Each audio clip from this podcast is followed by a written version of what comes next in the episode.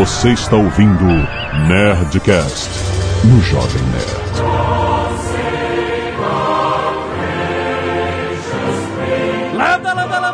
Nerds! Aqui é Alexandre Antônio, Jovem Nerd, e este é o Nerdcast para inglês ouvir. Aqui é Blue Hand e eu adoro chá inglês. O que, que você adora? Chá inglês, chá, Chá inglês. inglês. Eu pensei que você tinha falado de estudar inglês muito rápido. Aqui é o JP e eu tô com aquela mini coroinha na cabeça, sabe qual é? Aqui é o Felipe e o príncipe Charles odeia a mãe dele. Aqui é Azagal e peixe com batata frita é uma merda. Porra, eu gosto, cara. Eu me amarro em em fish and chips. Você gosta do fish and chips? Me amarro. E tem que jogar o vinagre em cima da batata, senão... Muito bom, muito bem, nerds. Nós vamos falar aqui sobre a realeza britânica contemporânea, senhores. Nós vamos começar aqui na era vitoriana e entender como é que esse reinado se fez presente, como é que ele escapou de uma revolução, de ter as suas cabeças cortadas e como é que ele se manteve aí até hoje, fazendo casamentos luxuosos, consumindo uma grana federal da Grã-Bretanha. Tem gente que gosta, gente que não gosta. A família britânica está aí, estão todos vivos e muito bem. Um dos argumentos do- dos monarquistas, inclusive monarquistas brasileiros, é de que a família real britânica ela consome menos do que os gastos presidenciais do Brasil e dos Estados Unidos. Olha aí. Eu não sei, mas Quero ver essa história depois do e-mail. Canelada.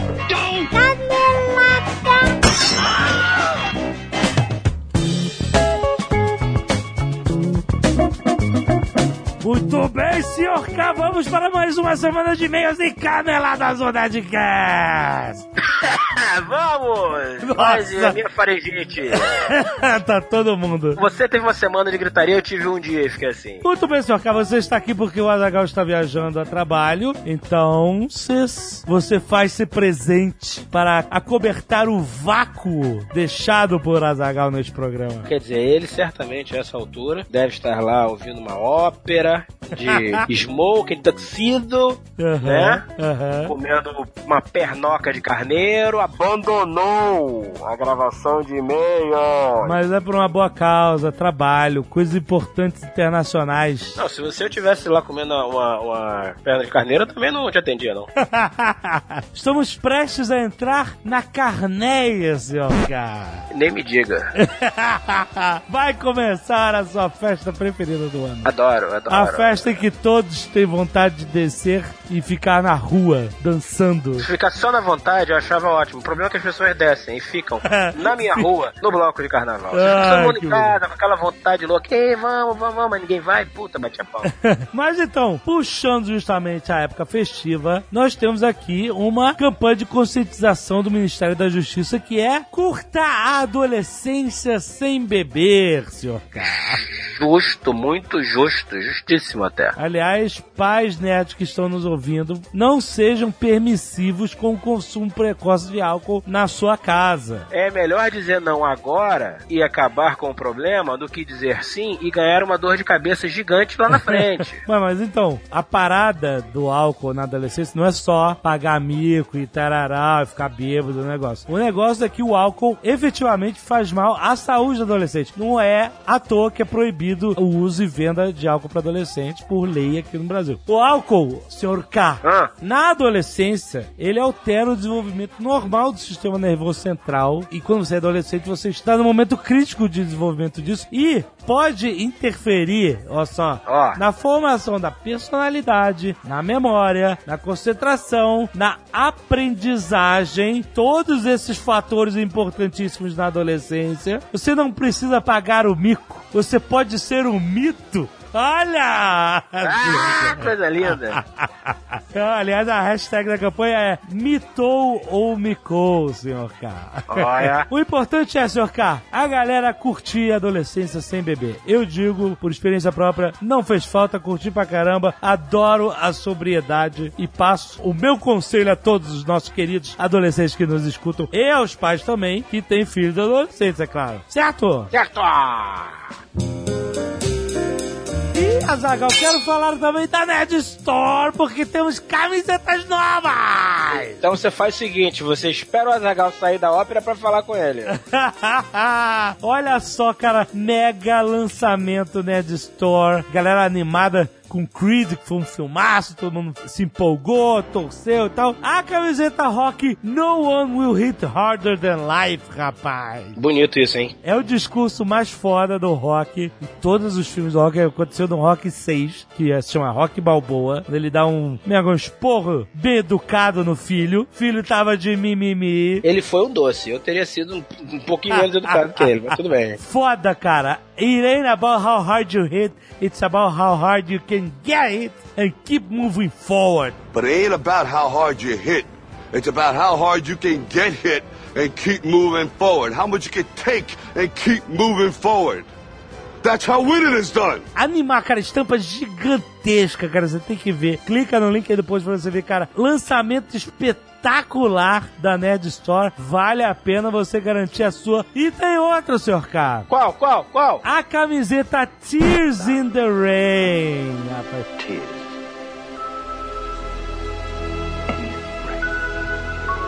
Inspirada na fala icônica do replicante Roy Batty em Blade Runner, rapaz. Bonito, É uma das cenas da cultura cyberpunk mais espetaculares, mais memoráveis de todos os tempos. Duas artes incríveis, tanto a camiseta do Rocket quanto a, a do Blade Runner, foram criados pelo ilustrador Butcher Billy de Curitiba. Fez um trabalho incrível, incrível mesmo, é muito foda, cara. Vai lá olhar, links no post pra você diretamente das novas camisetas Nerd Store pra você. Cara, para de jogar dinheiro no monitor e clica, vai lá na Nerd Store que eu sei que você vai gostar. Leva a sua! Compra, nerd! Compra! Compra!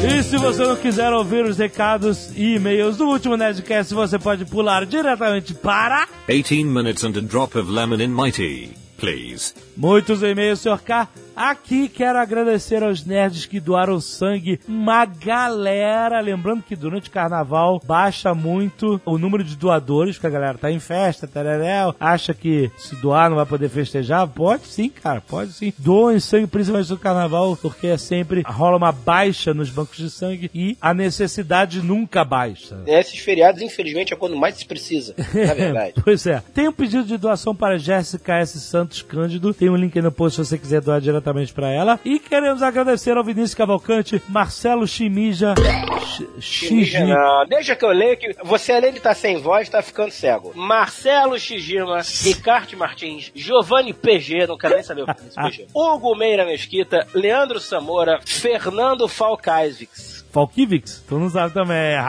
Ah, caguei, vai ficar. Falcai. Ele, porra, ele sabe que é ele. Com esse nome, malandro, ele sabe que é ele. Márcio Santos, Tayane Silva, Ignácio Hardengui, Hardengui, Hardengai, Ignácio, grande, valeu, Ignácio. Danton Sampaio, Mariana Ferreirinha, Josimar Matheus, Fábio Bentes, Edson Ricardo, Ilo Guzmão, Marcos de Oliveira Brito Júnior, Leandro Expedito da Silva e namorada. Obrigado, namorada. Obrigado por ter sua doação.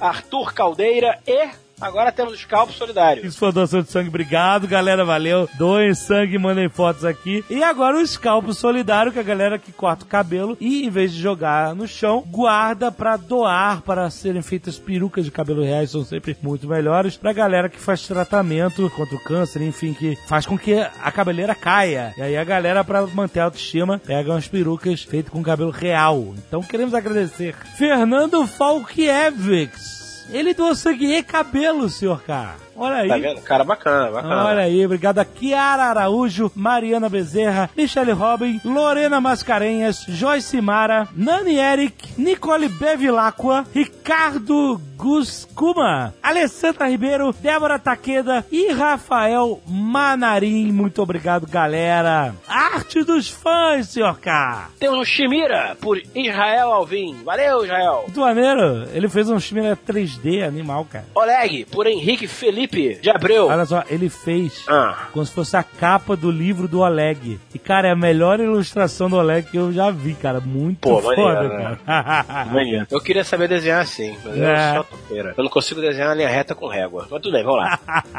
Ozob por Berg Falcão. Azagal e os mexicanos, aquela história triste, né, da Azagal. por Henrique Ferraresso. Isso aí. E muitas outras artes dos fãs você pode ver aí no post do Nerdcast no Facebook do Jovem Nerd, certo? Tem link lá embaixo, clica no link. Marcos Raboni, você tem pais que gostam de punk rock? Pela idade, ó, 27 anos, provavelmente mesmo. 27 anos, exato. Faz todo sentido. Generalista 3D, Rio de Janeiro, RJ. Olha aí, senhor K. Pois não. O que seria um generalista 3D? Sabe aquelas churrascarias que tem churrasco, comida japonesa e comida italiana? Ah. Isso é uma coisa generalista, entendeu? Então, generalista 3D, ele deve saber modelar, fazer o rigging, fazer o shade, fazer a iluminação. Faz tudo. Porra, ainda faz cafezinho. Muito bom. Cara é o cara. Ouviu o Nerdcast 501 não pode deixar de enviar esse e-mail. A convidada Ana Arantes afirmou no último programa que no Brasil ninguém vai preso por testemunho. Isso não é verdade. Hoje existe a súmula 70 que permite que as pessoas sejam condenadas apenas por testemunho de um policial. Muitos juízes usam isso para afastar a necessidade de discutir detalhadamente o conteúdo das provas num processo. Caraca, que sinistro, hein? Sabe por que isso? Ah. Porque imagina-se que o ente público, na figura do policial, Aham. tem fé pública. Então, se ele fala que É, viu, acredita-se que ele viu, entendeu? Um exemplo prático é o caso do Rafael Braga, condenado apenas por testemunho de dois policiais que disseram que o mesmo portava um coquetel Molotov em uma manifestação de junho de 2013. A prova, entre aspas, do crime foi uma garrafa de plástico de pinhol. Rafael está preso há dois anos. Por coincidência, hoje, mesmo a Defensoria Pública do Estado do Rio de Janeiro iniciou a campanha hashtag revoga a súmula 70 por não acreditar que a palavra exclusiva dos policiais seja bastante para condenar uma pessoa à prisão. Ele colocou ali o link para a fonte desta notícia. Caraca, é realmente sinistro. É, meu. E eu não tô dizendo aqui que o falso testemunho é o perigo do cara mentir. Eu tô falando até da falsa memória. né? Um testemunho pode estar imbuído de falsas memórias que acabem por condenar uma pessoa sem ter provas concretas. A prova testemunhal é a prostituta das provas, segundo os professores da faculdade de Direito. Professor falava isso, que beleza. hein? Vanessa Leite, 20 anos, estudante de História UERJ, Rio de Janeiro, RJ, Brasil. O último Nerdcast me lembrou da história de Frank William Abagnale Jr., um falsário estadunidense que agiu por 5 anos na década de 60, dando um prejuzola de 2,5 milhões de dólares a 26 países. Frank passou a praticar seus embustes aos 16 anos. Lembra do filme Agarre-me se puderes? Tem um é. filme, é, o filme do Spielberg do Leonardo DiCaprio, exatamente. Bom filme, bom filme. Bom filme. Após a separação traumática de seus pais. Seu primeiro golpe foi fazer cheque sem fundo, desenvolvendo diferentes técnicas de fraude e persuadindo bancos a liberar dinheiro que nunca se materializou pro banco, que pra ele rolava. Exato. Visto que todos os cheques eram devolvidos. O cara ficou expert em falsificar cheque. Fazendo o cartão de identificação falso da Panam, puta, Panam, hein? Você não tem a menor ideia do que, que era, mas já foi uma coisa. É. Através de um modelo e de um certificado de piloto da Federal Aviation Administration, também conhecida como FAA, Frank, por dois anos, se fez passar por piloto da companhia. Uma vez que esses profissionais obtêm voos gratuitos. Ai, ufa, você que pilotava. Não, não, né, cara, o maluco. Aí ia ser foda. Aí, Ele voava realmente, de graça. Ele chegava lá, sou piloto, e pegava carona nos aviões de graça. Uma vez que esses profissionais obtêm voos gratuitos em troca de cortesia. Aí, viu? Se você for um cara piloto e cortês, você entra. Um piloto escroto, não entra. Não foi cortês comigo, foda-se. Mais tarde, o falsário se passou por pedi... Olha, por pediatra num hospital da Geórgia. É, doutor Virose. Doutor, isso é virose.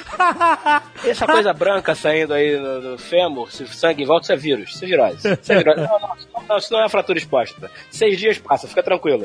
Vai pra casa, não toma nem remédio. O malandro fazia com que a maioria das tarefas que deveriam ser feitas por ele fossem realizadas por outros colegas. Graças a Deus. Como se não bastasse, Frank Abagnale também se passou por um advogado. Ora bolas, por que não? Forjando um diploma da Universidade de Harvard e passando no exame para avaliação do estado da Louisiana. Passou. Ele estudou e passou. O cara merecia, né? Ele merecia manter o diploma. Ele conseguiu passar, porra. Até tem isso no filme, todo mundo desconfiar. Como é que tu fez? Tu colou na prova, tu uh, Uhum. alterou o resultado, e ele falou assim: não, não, estudei. O cara estudou em uma semana o que se aprende em cinco anos e passou. Tá boa. Ele merecia manter a carteirinha, merecia, bicho.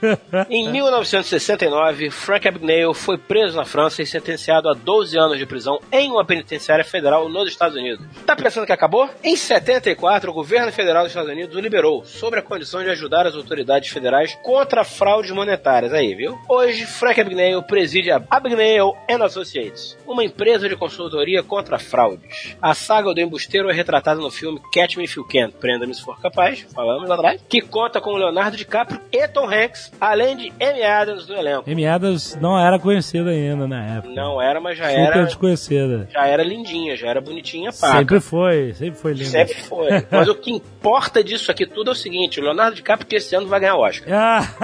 Ah, não, veja esse filme, que esse filme é muito legal, cara, muito maneiro. Paulo Henrique Martins, 28 anos, programador, Berlim, Alemanha. Olha aí. Olha, olha. Tá perto da Zagal aí. Adorei o Nerdcast sobre mentira. Principalmente porque ele é diretamente relacionado com um projeto que eu fiz em 2014. Eu fiquei um mês sem mentir.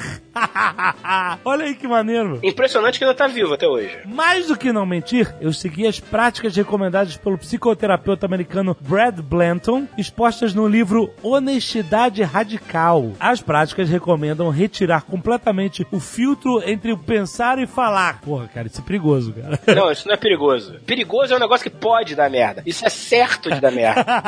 Brad Blanton defende que se você se sente sexualmente atraído pela amiga da sua esposa, você deve contar isso pra sua esposa e também pra amiga dela. Meu Deus, cara. Como Você assim? não pode simplesmente se sentir atraído e ficar calado. Se perguntarem, você fala. Você não tá mentindo. Caraca, você cara. não tem que sair falando, porra. A base da sociedade são mentiras sinceras. Não pode. Caralho, que loucura. Então, sim, durante um mês eu verbalizei praticamente tudo que se passava pela minha cabeça. No período, eu disse a diversas amigas que elas eram super bonitas.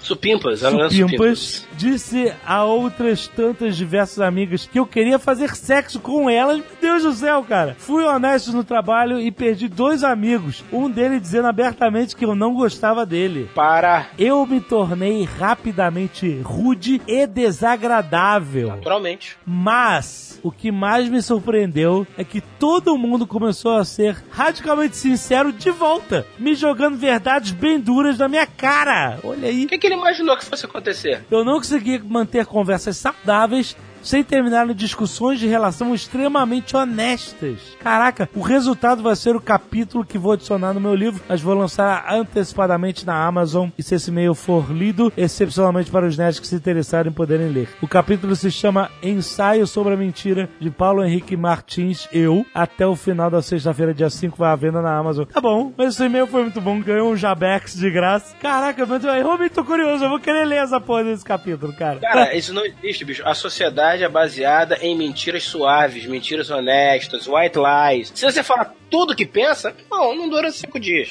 Se eu começar a falar a verdade na segunda, eu não chego na sexta. Você acha? Eu tenho certeza, isso não tem como funcionar. Como é que seria um dia normal na vida do Sr. K, totalmente honesto? Começa o dia, sol nascendo, saio pela portaria. Cena rápida, corte, correndo pela rua, aldeões com tochas e forcados. Basicamente, tipo, nove e meia da manhã. Já de manhã? Nove e meia da manhã já, já deu merda.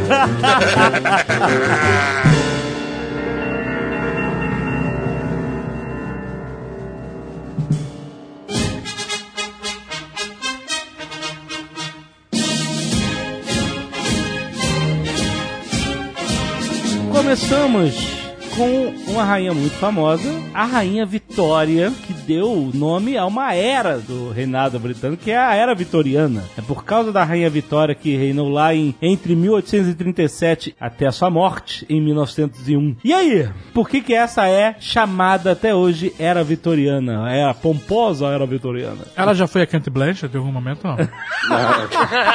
Kate Blanchett era Elizabeth.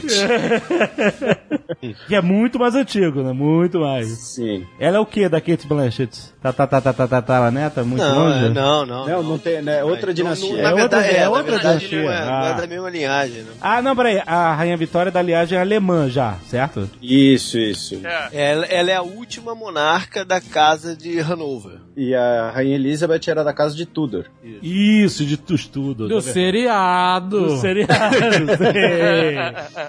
Mas então, a, a era vitoriana era vitoriana porque ela mandou no reino que mandava no mundo por 60 anos, basicamente isso. O mundo inteiro. Metade do mundo era governado pela Grã-Bretanha, outra metade que não era governada estava devendo para eles. Então, resumindo. Resumindo, né? É porque assim, eu, eu vejo muita gente associar a era vitoriana a um estilo de roupas e ao estilo do século XIX. Sim, é um filme baseado em livro da Jane Austen. Né? Razão e sensibilidade, essas coisas. Exato, né? Nesse período todo do século XIX. Aí já é a Kira. Kira Knightley. Kira Knightley. Knightley. Exatamente. Sabe o que eu acho que acontece também? Porque, como Londres passou pelos aqueles incêndios todos e tal, a maioria das coisas mais antigas que quem vai a Londres vê agora é dessa era. né? Então é, é- fica muito marcante também, porque tu passa por um negócio e o cara fala, "Ah, isso aí foi feito pela Rainha Vitória. Tu passa pelo outro, isso aqui é uma parada vitoriana.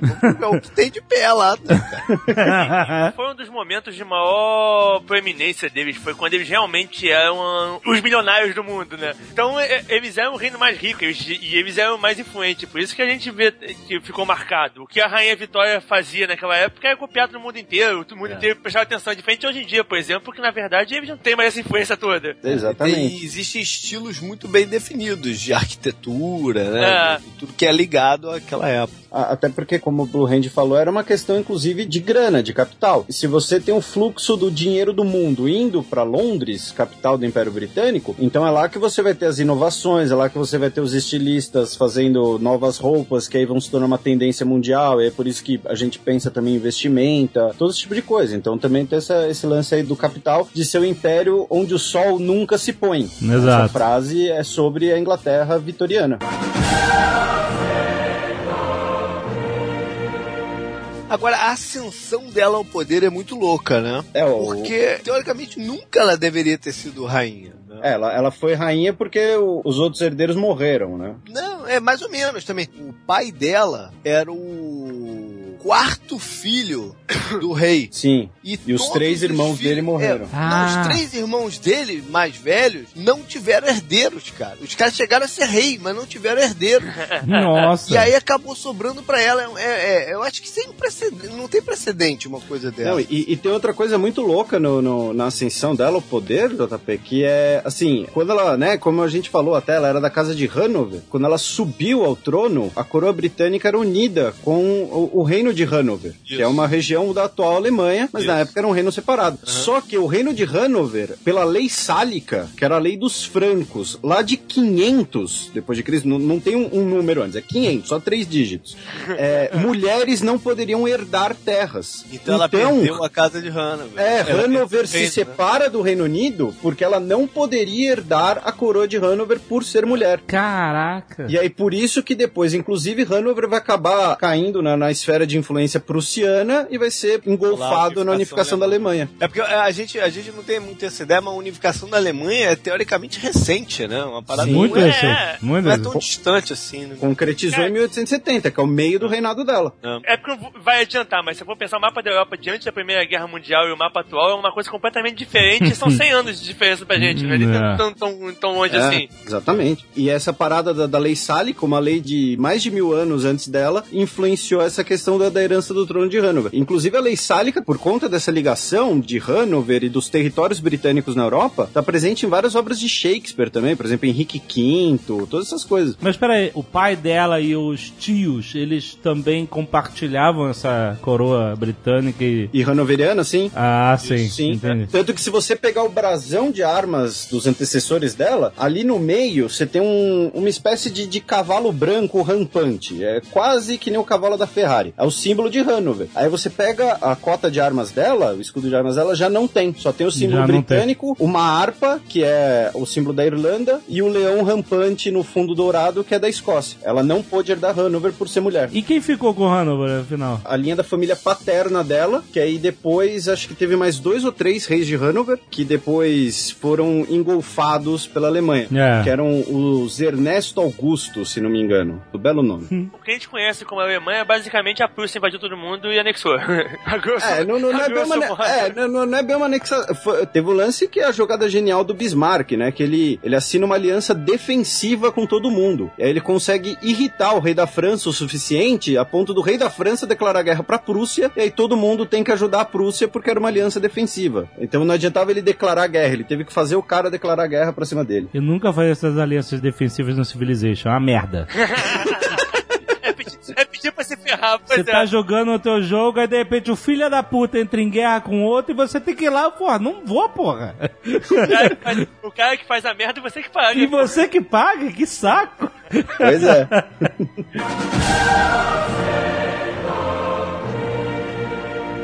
O reino dela foi longo pra caceta e é engraçado que a maioria das imagens que a gente tem dela eh, já são mais pro final da vida, né? Todo monarca. É, não, nem, nem todo, nem Todo todo, monarca mas é o- velhaco. Você vê, Dom Pedro, Pedro II. Dom Pedro II mais velho que o, Dom que o pai. II. Mas o dela é curioso porque ela tem um longo período de luto pela morte É. do marido dela, né? E, e- e ela sempre aparece de preto, né? né? Ela só aparece de preto. Ela só aparece de preto, né? É que também o reinado dela coincide com o surgimento da fotografia, né? Então, Ah, o que a gente tem de coisa visual dela é, é- já, é, já é ela velha. Era a novidade. É, a novidade É, não, é, e- a e- foto da rainha velha. Ela foi a primeira rainha da Inglaterra fotografada? Eu arrisco dizer que sim. Porque a gente tem umas pinturas dela mais jovem, né? E depois só a foto dela já mais velha. De Sim. preto, de luta. Não, não, mas ela assim. é, foi a primeira, porque o, o Guilherme IV ele morre em 37, então sim, É, ela, né? ela é a primeira fotografada. Legal. E é esse lance dela ser extremamente retraída, é, o JP falou até do lance que ela, ela provavelmente é, ficou depressiva no fim da vida e tal. Ela também era uma pessoa extremamente pudica, como é que eu posso Isso. dizer? Puritana. É. Ela é, puri- ela é, É, Puritana. ela puritana, é. É, é que puritana, enfim, puritana não, é, não, não no sentido religioso, mas É. então... Não, mas ela era no sentido religioso também. A religião Ela floresceu era- ali no período dela também. E depois, posteriormente, assim, eu tô falando isso pros nossos ouvintes guardarem essa informação quando a gente for falar do filho dela. Que a mãe dele era uma bela puritana, enlutada, que só tirava foto de preto e com cara de triste. ela, ela só andava de preto. Sim. É, por causa É. de um luto terrível. Ela teve nove filhos, ela não teve um filho só. E ela, nesse período, quase tudo que ela investiu em termos de arte, não sei o que, foi homenageando o marido dela, né? Tem uma porrada de coisa lá em Londres que é, é em nome do marido dela, né? Do cara que morreu, o Albert. Se, se não me engano, tem uma história aí que o Jovem Nerd vai gostar dessa brincadeira, que ela investiu também uma boa grana, porque essa época de 1800 e pouco, vocês vão lembrar que é a época que surgiu o espiritismo moderno, esquema brincadeira do copo e companhia. E ela investiu alguma grana pra falar com o seu marido enlutado. É. Eu vou gostar disso porque. Você, gosta- você, você gosta dessa, você gosta de ficar falando, não acredito que o cara acredita nisso! Não, não olha que imagem errada que você tá falando, tá fazendo de mim. Polêmica, polêmica. Eu estou falando da religião, estou falando do, do- do famoso charlatão malandro que faz o A sessão espírita com a mesinha sei, e companhia. Dizia que a rainha gostava porque ela queria tentar entrar em contato com o Albert. Caramba. Por isso que na, na- em Londres, na época, floresceu um pouco esse mercado de enganar a pessoa enlutada, né?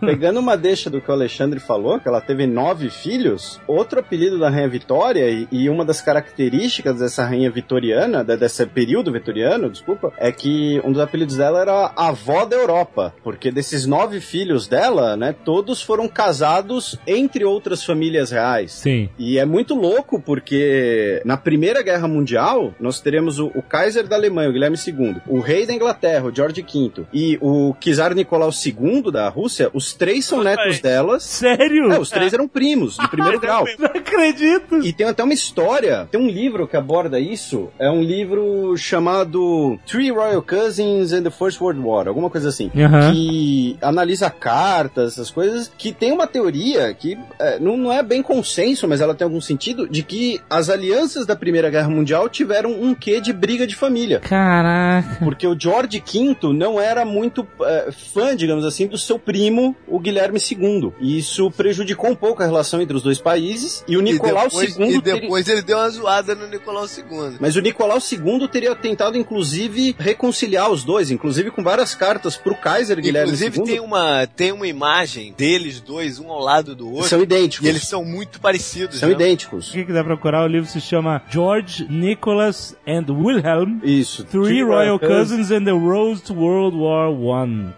Que engraçado, cara. Então, e, e o Nicolau II mandava umas cartas pro Kaiser escrito assim: olha, não estou falando como czar da Rússia, mas como seu primo. Aham. Sabe? É, é, te- teve um quê de, de briga de família nisso. Caraca. O Kaiser da Alemanha, quando ele ia visitar a vovó, ele se vestia de escocês, colocava kilt, entendeu? É, é bizarro, assim. ó. E, e essa coisa deles serem idênticos é porque você tem um, né, um- uma variedade genética muito pequena, porque ali todo mundo era parente de todo mundo. É, é. Casamento entre primo de primeiro grau, inclusive. Caraca, cara. Na época dela também foi quando a Inglaterra se consolidou na Índia ou foi antes? Agora me fugiu. Foi época Mas ela dela. foi no reinado dela, ela foi a Foi primeira dela, imperatriz né? da Índia É. em 1876. Tanto que o- os títulos, né, até o pai da Elizabeth, era rei da Inglaterra, rei do Reino Unido e imperatriz ou imperador da Índia, né? Porque a Índia era vista como um conjunto de reinos Uhum. que tinha um imperador, era o Raj britânico, né? Raj não é somente um personagem de um sitcom. Mas ela foi a primeira imperatriz da Índia, que foi quando o Reino Unido, até por conta dessa coisa vitoriana, da expansão do Império Britânico, né, o Império que o Sol nunca se põe, decidiu dominar de forma direta e formal a região indiana. Foi quando o Rudyard Kipling escreveu Mowgli, entendeu? Todas essas coisas. E eles afastaram a Companhia das Índias Orientais, que era uma dominação indireta, e exerceram uma dominação direta da coroa britânica. Do que eu me lembro da parada da Companhia das Índias, rolou uma briga interna de poder, porque a Companhia, a Companhia das Índias tinha o próprio exército. Sim. E o, o exército da Companhia das Índias estava ficando um pouco poderoso demais pro prazer da coroa. Achou melhor passar uma tesourinha na Companhia das Índias antes, de- antes desse problema. Sim, porque o, com, com o fim das guerras napoleônicas, né, e isso acontece em quase todas as guerras, né, todas É. as grandes guerras, você tem uma grande massa de soldados que está agora desempregado. É. Então eles passaram a trabalhar como mercenário. mercenários. Exatamente, É. eles passaram a ser mercenários das Índias Orientais, então que ela passou a ter uma grande tropa e, e tinha risco de motins, é, massacravam a população indiana, tanto que teve o, o grande motim da Índia na década de 1850. Então aí por conta disso também que o, o Blue Hand falou que aí eles tesouraram a, a Companhia das Índias Orientais e exerceram um domínio direto. Ela virou a primeira imperatriz da Índia. Mas olha só, deixa eu entender uma coisa. Por volta de 40 anos antes do reinado dela começar, tivemos a Revolução Francesa. Depois teve todas as guerras napoleônicas, a sessão Uhum. de Napoleão, etc. Certamente todos esses, né, a Revolução Francesa espalhou um medo por toda essa aristocracia de acontecer o mesmo, né, com eles, né? Sim. Como é que estava essa situação na Inglaterra, né? Como é que ela lidou com isso? Como é que eles começaram a escapar dessa guilhotina que vinha ameaçando os A, reinados todos? a Inglaterra já tinha cedido parte do poder pro parlamento. e Isso. Pois foi é. Constituído. Ela Já já tinha rolado um isso. sistema um pouco diferente do que acontecia na França. A, a galera não foi com tanta sede ao pote como foi na França, entendeu? É, Porque eles no- já no- tinham uma parte do poder na mão. Na Europa continental, as monarquias eram normalmente o formato da monarquia absolutista. Né? Nós tínhamos os Bourbon na França, na, na Espanha, em algumas regiões da Itália. Nós tínhamos os Hohenzollern na Prússia, os Habsburgo na Áustria e monarquias absolutistas.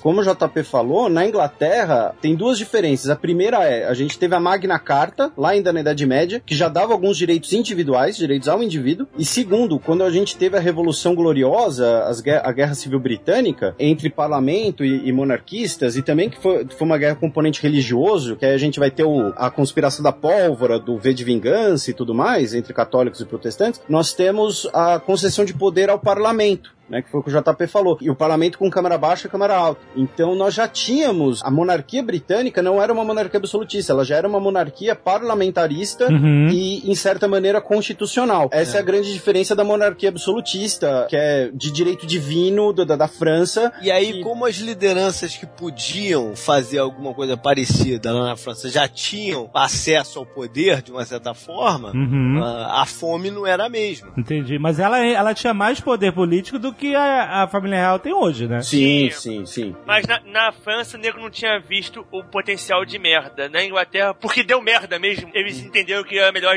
eles, eles liberarem os anéis e preservarem os dedos. Eles liberaram um pouquinho do poder pro parlamento pra dar uma mansada em quem realmente podia conspirar contra eles e ficou tudo uma boa e o parlamento ajudou eles a segurar o povo, pro povo não se revoltar. Na França não foi assim, né? Então, É. quando estourou, estourou tudo de uma vez só, não tinha mais controle. E também tem o elemento da, da política internacional, porque as diversas rebeliões e revoluções que nós tivemos após a Revolução Francesa, inspiradas pela Revolução Francesa, inspiradas em Código Civil, em ensino público, todo esse tipo de coisa, além da exportação da Revolução, né? A Revolução Francesa tinha esse caráter, né, de vamos exportar a Revolução, mas sempre tinha um caráter também de, olha, de enxergar a França com bons olhos, enxergar o iluminismo com, com bons olhos e tal, que é uma coisa que não acontece na, na Inglaterra, porque é, eles vinham de um milênio de rivalidades, né? Você apoiar aquelas Pois é. ideias subversivas é apoiar a França, você apoiar a França é você trair a Grã-Bretanha. E uma última coisa é que na França os bolsos estavam todos apertados e na Inglaterra estava começando a florescer. Não, os Sim, resultados também- também dessa tem- política é imperialista então estava Aham. distribuindo para todo mundo, né? Inclusive, Pois é. parte da, da ruína é, econômica francesa, que é o estopim da Revolução Francesa, né, com o imposto do sal e tal, foi por causa da Inglaterra, né, das duas guerras que envolveram a França contra a Inglaterra. A Guerra de Independência dos Estados Unidos e a Guerra dos Sete Anos, um pouco antes. Então, mas a, a- guerra de independência dos Estados Unidos também deixou a Inglaterra numa situação econômica eh, complicada? Ou foi mais a França mesmo que se fodeu? O- Foi, foi mais... é, é, Não dá pra tirar dinheiro ainda. Os caras perderam as colônias, maluco, né? É, na mas não América. eram as colo- não era, não era um local, mas a gente, a gente fez um netcast sobre isso. Sim, né? sim. Mas Não era, é- não era, não é não era essas o local mais, mais rentável para ele. O lugar mais rentável para ele era já a Índia e o Caribe. Uhum. O Caribe rendia muito mais do que os Estados Unidos. E outra coisa, embora a independência dos Estados Unidos tenha causado um desgaste econômico no Reino Unido, o Reino Unido ele tinha muito mais meios de recuperar esse desgaste econômico, até pelos fatores que o JP e o Blue Hand falaram. E mesmo em relação aos Estados Unidos, os Estados Unidos ficaram independentes, mas ainda tinham o Reino Unido como seu principal parceiro comercial. Exatamente. Uhum. Então vo- você, o fluxo financeiro, o fluxo monetário ainda era o Reino Unido que estava em franco processo de industrialização, primeira revolução industrial, sendo que a França ainda estava tentando fazer sua revolução industrial, lá com a questão de, de você taxar a produção de vidro no estrangeiro para incentivar o vidro francês, Uhum. sabe? Era uma eh, deu duas economias completamente díspares. Então a França se ferrou bem mais nessa história.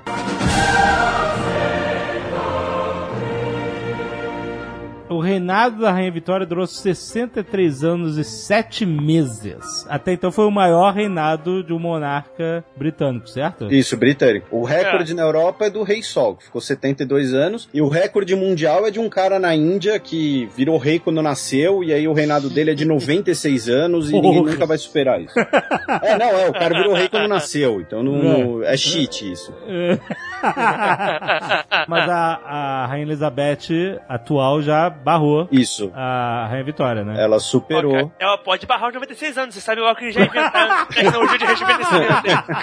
Quantos anos tá a Rainha Elizabeth agora? Segunda? Tá com 89. Não, de reinado? Não, Não, de de reinado, ela tem 63 anos e acho que tá com. Agora ela deve estar com uns 250, 260 dias, enquanto a Ah, gente então grava. acabou de barrar. É, Acabou de barrar, pô. é. Ah, olha aí. Se é pra sacanear o príncipe Charles, tem que ser agora. O Jack Stripador foi aí, não? Foi. Foi. Foi, né? Foi. 90% das histórias, de- dessas histórias de coisa foi nessa época. O Sherlock Holmes, essas coisas todas. Sherlock Holmes, o, o, o 20 mil becos submarinos, Exatamente. Vic época. Darwin foi nessa época também. Exato, a, é a verdade. viagem do Nautilus. Beagle. Não, não, do Beagle. Ele conhecia ela, não conhecia? O Charles Darwin não chegou a conhecer a Rainha Vitória, não? Acho que sim, se não me engano, ele ganhou um prêmio da Academia de Ciências e quem dava o prêmio era ela. Então é bem provável, mas fora Uhum. isso, eu acho que não. Acho que só, só do prêmio mesmo. É, mas deve ter conhecido do tipo, olha, tá aqui seu prêmio, sai da minha frente. É, bem provável. Não, não é que eles foram pro bar trocar ideia, não. Falar nisso, mais- Dave, eu comi um belo fish and chips num pub chamado Rainha Vitória. Olha aí. Mas, mas no pub serviu no jornal ou não? Não, lá não, lá não, não era Ah, no jornal, mas tava não, bom. se era no prato, bom. não, não era, não era tá de bom. raiz. Tem uma história legal dela, que tem até um documentário legal no National Geographic, que é até o reinado dela, você vê, até o ano 1800 e pouco, a gente conseguia calcular facilmente a latitude no mar, mas a longitude era difícil pra caralho de calcular. Hum. O jeito mais fácil de calcular a longitude é com um relógio, só que o relógio não funciona na água porque o balanço do mar faz o pêndulo parar. E ela fez um prêmio pra quem conseguisse resolver esse problema e o maluco pêndulo. ficou, sei lá, 30 anos pra fazer um relógio e o cara fez o relógio pra ganhar a porra do prêmio e ganhou o prêmio. Olha aí. É, e, e outra coisa, é, é no período vitoriano que, né, não à toa, que estabelecem que o meridiano zero, né, o marco de Greenwich, Greenwich. vai passar por Londres. Ah. né? eu, eu mando no mundo, então o zero é a minha casa. É claro. Começa aqui. O mundo começa aqui. É, mais ou menos isso. O mundo gira em torno do meu umbigo.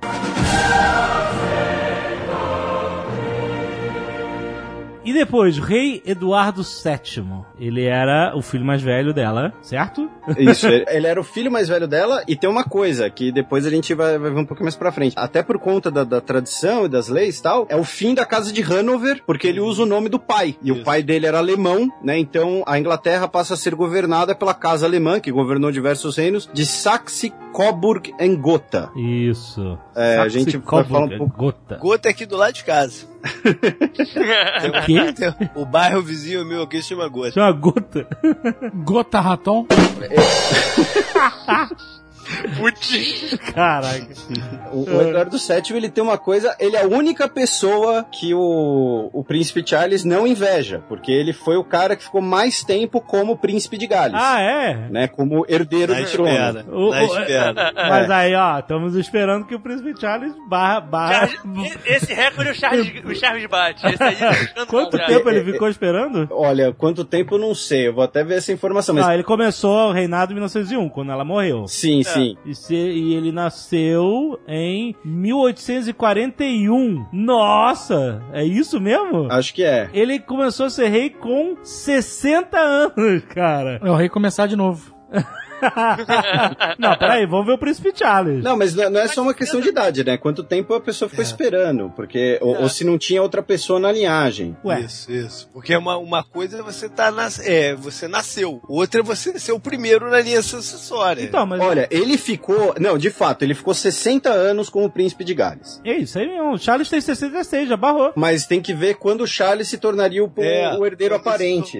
Ué, não é quando ele nasceu? Não, não necessariamente, porque Não às vezes... porque ele, ele nasceu antes da rainha Elizabeth ser empossada. Ah, tá bom. Entendi. Porra, aí tem uma, tudo um cálculo aí. Então, ele virou príncipe de Gales em 58. Ah, tá. Virou príncipe Então, de Gales. ele 58. está como príncipe de Gales 56 há anos esperando. 50 e alguma coisa. 56 anos esperando. Tá quase lá. Tá Tá quase. quase lá. Mas, sei lá, Falta mais esse 4 recorde anos, cara.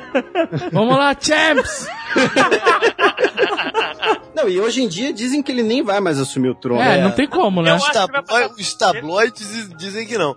Mas olha só, o, Ele vai passar por esse, filho, esse rei, o Eduardo VII, ele não tinha bom relacionamento com a mãe, com a rainha Vitória. É, Quem porque tem? ele era playboy zoeiro. É, Ele mal se falavam. Ele era Como playboy zoeiro? Felipe falou, ela, ela era bem púdica, né? E, e não aprovava os hábitos. Mas a Rainha Elizabeth II aprova aí o nosso querido Charles? Eu acho que não, É, cara, acho eu que ela eu tá acho morta que ela de desgosto. tolera ele. Eu acho que ela É. tolera ele, mas não é, no- mas é- essa outra não, essa outra não, não falava mesmo com ele. né? Então, usando um termo mais preciso, né? O, o Eduardo VII ele era um putanheiro. O relacionamento dele com os pais dele começou a ficar ruim pela história de que ele teria é, perdido a virgindade com uma prostituta. Quem nunca? E assim, uma prostituta assim, na, na, na rua, entendeu? Quem Na nunca? É, sim, mas E ele era e o o que acontece? Se você fica. Quem nunca? Se você se, fica isso, se 60 isso fosse motivo pra romper a relação com os pais, fodeu, né, cara? Se você fica 60 anos esperando o seu rei, o que acontece? Você tem emprego garantido, você tem casa, comida e roupa lavada, você não tem muito o que fazer, entendeu? A não sei esperar sua mãe morrer. Então, assim, ele foi aproveitar a vida dele. Meu, olha só. Eu acho que ser príncipe herdeiro ou ser rei é a pior merda possível. É. Numa sucessão na linhagem real, é o pior lugar. Rei é o pior lugar possível. tudo vem nas tuas costas, tudo tu manda, faz, acontece, mas tudo vem nas tuas costas, nego te julga pra caralho, é um saco. o príncipe tem a expectativa e ele não pode mijar fora do pinico porque ele vai ser o rei. É, exato, exato. Agora, se você for lá, o, o- o príncipe nazista que tem a- na. Sabe qual é? O irmão Nazi. Harry, né, Harry? O cara foi fantasiado com uma suástica. Numa Porra, fantasia. não, né? Não. não, eu sei que Então, não. mas, mas ele não vai ser herdeiro do. Ele, teoricamente, Então, ele não, não é o da Ele linha. já tá muito longe agora. Perfeito! É. Perfeito! Ele tem toda a mordomia, toda a mordomia real, toda, sem responsabilidade A nenhuma. mordomia, a mordomia dele depende do irmão deixar ou não. Pois é, é, o irmão assumir, o irmão o pode esquema, falar, né? foda-se você. Mudou o esquema. Existe um negócio chamado, chamado Civil List, Ah, que é a- quem são as pessoas que são bancadas pelo governo inglês. Entendeu? ah. No passado, essa lista era giga, mas hoje em dia não é qualquer um que leva a. a- Mas a o irmão do rei vai Mas pra ele lista. leva, ele é. Se ele não vai pra lista, ele vai pro tabloide, aí é muito pior. irmão do rei cracudo, imagina que merda. Não, paga. Paga o cara e deixa o cara fora da O Cracolândia. príncipe Harry está dizendo que ele não tá na lista de, de sustentados Eu não pelo sei, governo? eu não sei, eu não sei dizer. Não, ele Pô, tá. ele é filho tá. direto Pode do, ser que da- sim. do, Pode ser do que- príncipe, Não, mas cara. não é, não é assim, tá? É muito mais restrito agora. Agora o rei que tem que dar do bolso, distribuir do bolso dele, entendeu? Pra quem- Tem um budget. Exatamente. Tem um Saquei. fi, fi mensal. Não, não, mas o. Vários títulos. o rei botava nome da pessoa nessa lista. E aí era automático, saia direto do tesouro pro cara, entendeu? Aham. Então agora passa pelo rei. É diferente a parada. Entendi. Não, mas vários desses, os principais títulos britânicos, eles já compreendem uma terra e uma renda, Ok. pelo Não, título. Eu depende. acho que é o caso Renda dele. Depende. A renda depende. Mas, ah, voltando ao nosso querido Eduardo VII, aí tem a, a história fica mais bizarra ainda, né? É meio tabloides da história, né? Digamos assim, não é Ah. história, por assim dizer. Mas assim, ele era um cara grande, né? Ele era um cara bem alimentado, até pela posição política dele, e ele gostava, né? Ele como, levando esse estilo de vida putanheiro, reputa-se ao Eduardo VII, então um príncipe da coroa, futuro rei da Inglaterra, a invenção da cadeira erótica. Não! Como é que é? Porque ele era um, né, um cara grande, então às vezes pra ele as coisas eram meio desconfortáveis. Então inventaram pra ele uma cadeira em que é tudo já encaixável, Não! entendeu? E, Ah, e- não, Não, mas peraí, Esse exi- cara é existe, uma rei. diferença, existe uma diferença fundamental aí entre ele inventou e inventaram pra ele. é, verdade. pode ser, Encomendou, pode ser, ele encomendou. É, Se ele sei quem desenhou. Ou se ele falou, e se eu botar essa parada aqui? Né? Existe uma diferença aí nesse. Caraca. Enfim, é, e, e ele visitava muito os bordéis franceses. E ele né, ia com a cadeira nas costas? Não, a- a- a- a- eles faziam a cadeira pra ele nos lugares. Ah, As cadeiras decoradas. é, era, era cliente VIP. Ele tinha, botava, estacionava a cadeira em vários lugares. Era cliente VIP. É, aquelas coisas show de cancan, etc, né? Show meio burlesco. Então tem essa história de que foi por conta disso que teriam inventado aí uma das primeiras cadeiras eróticas. Veja você. Olha aí, Zagal. Jamais na história motelesca eu poderia imaginar que a cadeira erótica vem da realeza. Da realeza. É, joga Eduardo, Eduardo, Edward Seven, Chair, no Google Imagens, vocês vão entender o que eu tô falando. Porra, ela não tinha que chamar cadeira erótica, tinha que chamar cadeira real. Cadeira Ou real. trono. trono do Eduardo.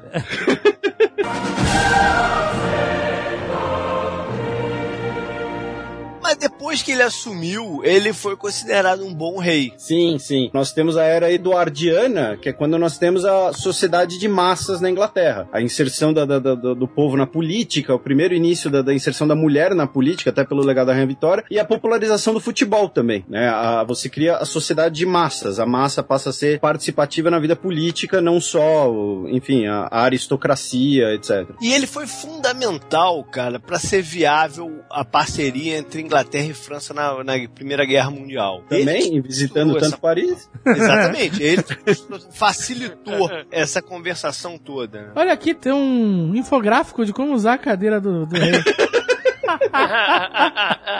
E sabe quem ele deu uma zoada, que estava no começo da carreira, que ele deu uma zoada e, e tirou do poder? Quem? Churchill. Sério? É, ele bateu de frente com o jovem Churchill e destituiu ele do cargo que ele tinha na época. Mas qual cargo? Um cargo. É, agora eu não me lembro qual é, mas Era, ele, ele é, era um cargo no almirantado, ele é, o É, Churchill era da é, Marinha. na- na- é isso, na Marinha, né? É, o almirantado britânico, ele era um dos lords do almirantado, alguma coisa assim. Caraca, que loucura, hein? Churchill entra num processo de depressão depois dessa parada. Ele vai pra vida privada e pensa em abandonar de vez a pública e tal. Só anos mais tarde que ele vai se recompor como figura política. Olha É, o- aí. na, na- na Primeira Guerra Mundial, Churchill já tinha voltado à vida política. Tanto que ele é um dos líderes lá da campanha de Galípoli, que é muito conhecida na Turquia, que rende um péssimo filme com o Mel Gibson, um dos primeiros filmes do Mel Gibson. Não assistam, um filme Sério? australiano. É, é um dos primeiros. Porque quem lutou, muitas das tropas que lutaram em Galípoli, inclusive o Churchill fez isso de propósito, pra poupar os britânicos. Eram É, australianos e neozelandeses. E aí tem um filme australiano chamado Galípoli, é um dos primeiros filmes do Mel Gibson. Não assistam. Aqui diz que ele é- tinha muitas amantes, mesmo casado, obviamente. Pô, mas, pra que ter ele, cadeira? mas que ele conhecia a Jeannie Churchill antes dela ser mãe do Churchill. Será que ele é pai do Churchill? O que, que você tá querendo dizer aí? Não, Será que ele é pai do Churchill? Ele ele Aí a história fica mais interessante. socializava com ela. Ele conhecia ela. Jeannie Jerome. Antes... Não, mas ele conhecia socialmente ou conhecia biblicamente? Não sei. Conhecia mobilicamente. Eu sabia que o Azaghal ia curtir essa história. Porra, eu tô acreditando. Imagina como o cara falou isso pra alguém. Olha só, eu tô querendo dar um meteco. Não, Eu tô com, ela, tô com a dificuldade imensa. ela, era, ela era uma socialite americana. Ela era filha de um multimilionário é, de Olha Nova aí, York. tu no final das contas, os Estados Unidos salvou a Inglaterra duas vezes. E ela virou mãe do Churchill, cara. Olha só. Caraca, cara. E o cara conhecia ela, bom, que tá dizendo aqui. Nunca sabe. Deixa eu mostrar minha cadeira especial. ele não falava nada, ele só botava a cadeira na sala. Sente-se. Fique à vontade e tem ganho um outro termo nessa cadeira, né? Que pariu. Ele que criou o termo puxar a cadeira. Porque quando ele falava, meu irmão, tu tá puxando a minha cadeira, era terrível. Era muito pior do que o que a gente acha hoje em dia.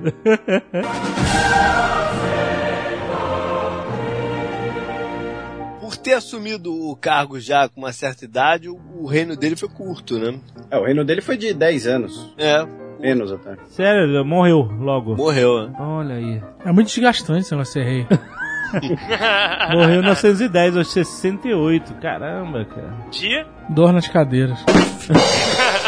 Morreu de úlcera. Úlcera, pô. É. Úlcera e ataque cardíaco. Caraca, Ele não morreu de úlcera, ele morreu de ataque cardíaco, né? Mas é, É, quem morre mas de não, é úlcera, que- pô? Ele tava com a úlcera foda. Ai, minha úlcera. Não, é que ele já tava com a saúde debilitada. alguma Ele coisa tava assim. com um refluxo fudido, uma acidez, e achou que era úlcera, e tá- tava infartando há anos.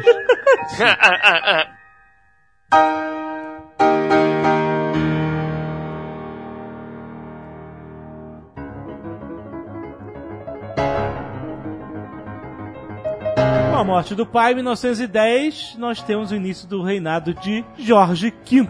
George Sunk.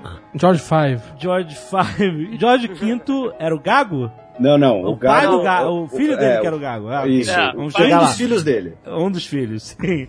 O que, o que já mostra que não era um bom pai. Porque... Porque essa gagueira com certeza era algum trauma do moleque. Ah, O George V ele é bem icônico porque ele é o primeiro rei britânico a fazer transmissões é, por rádio, com a voz dele. Olha a cobrança. você começou ah, você ouvindo a voz do Foi o primeiro rei britânico, vocês têm que ser igual a mim. Aí o moleque... o moleque ficou gago. É, que é psicológico, né? Não sei em todos os casos. Na verdade, não sei, se- não sei nada sobre gagueira, infelizmente. Ele só virou rei porque o irmão morreu também. Ah, tá. Aí esse se fudeu. Esse se fudeu.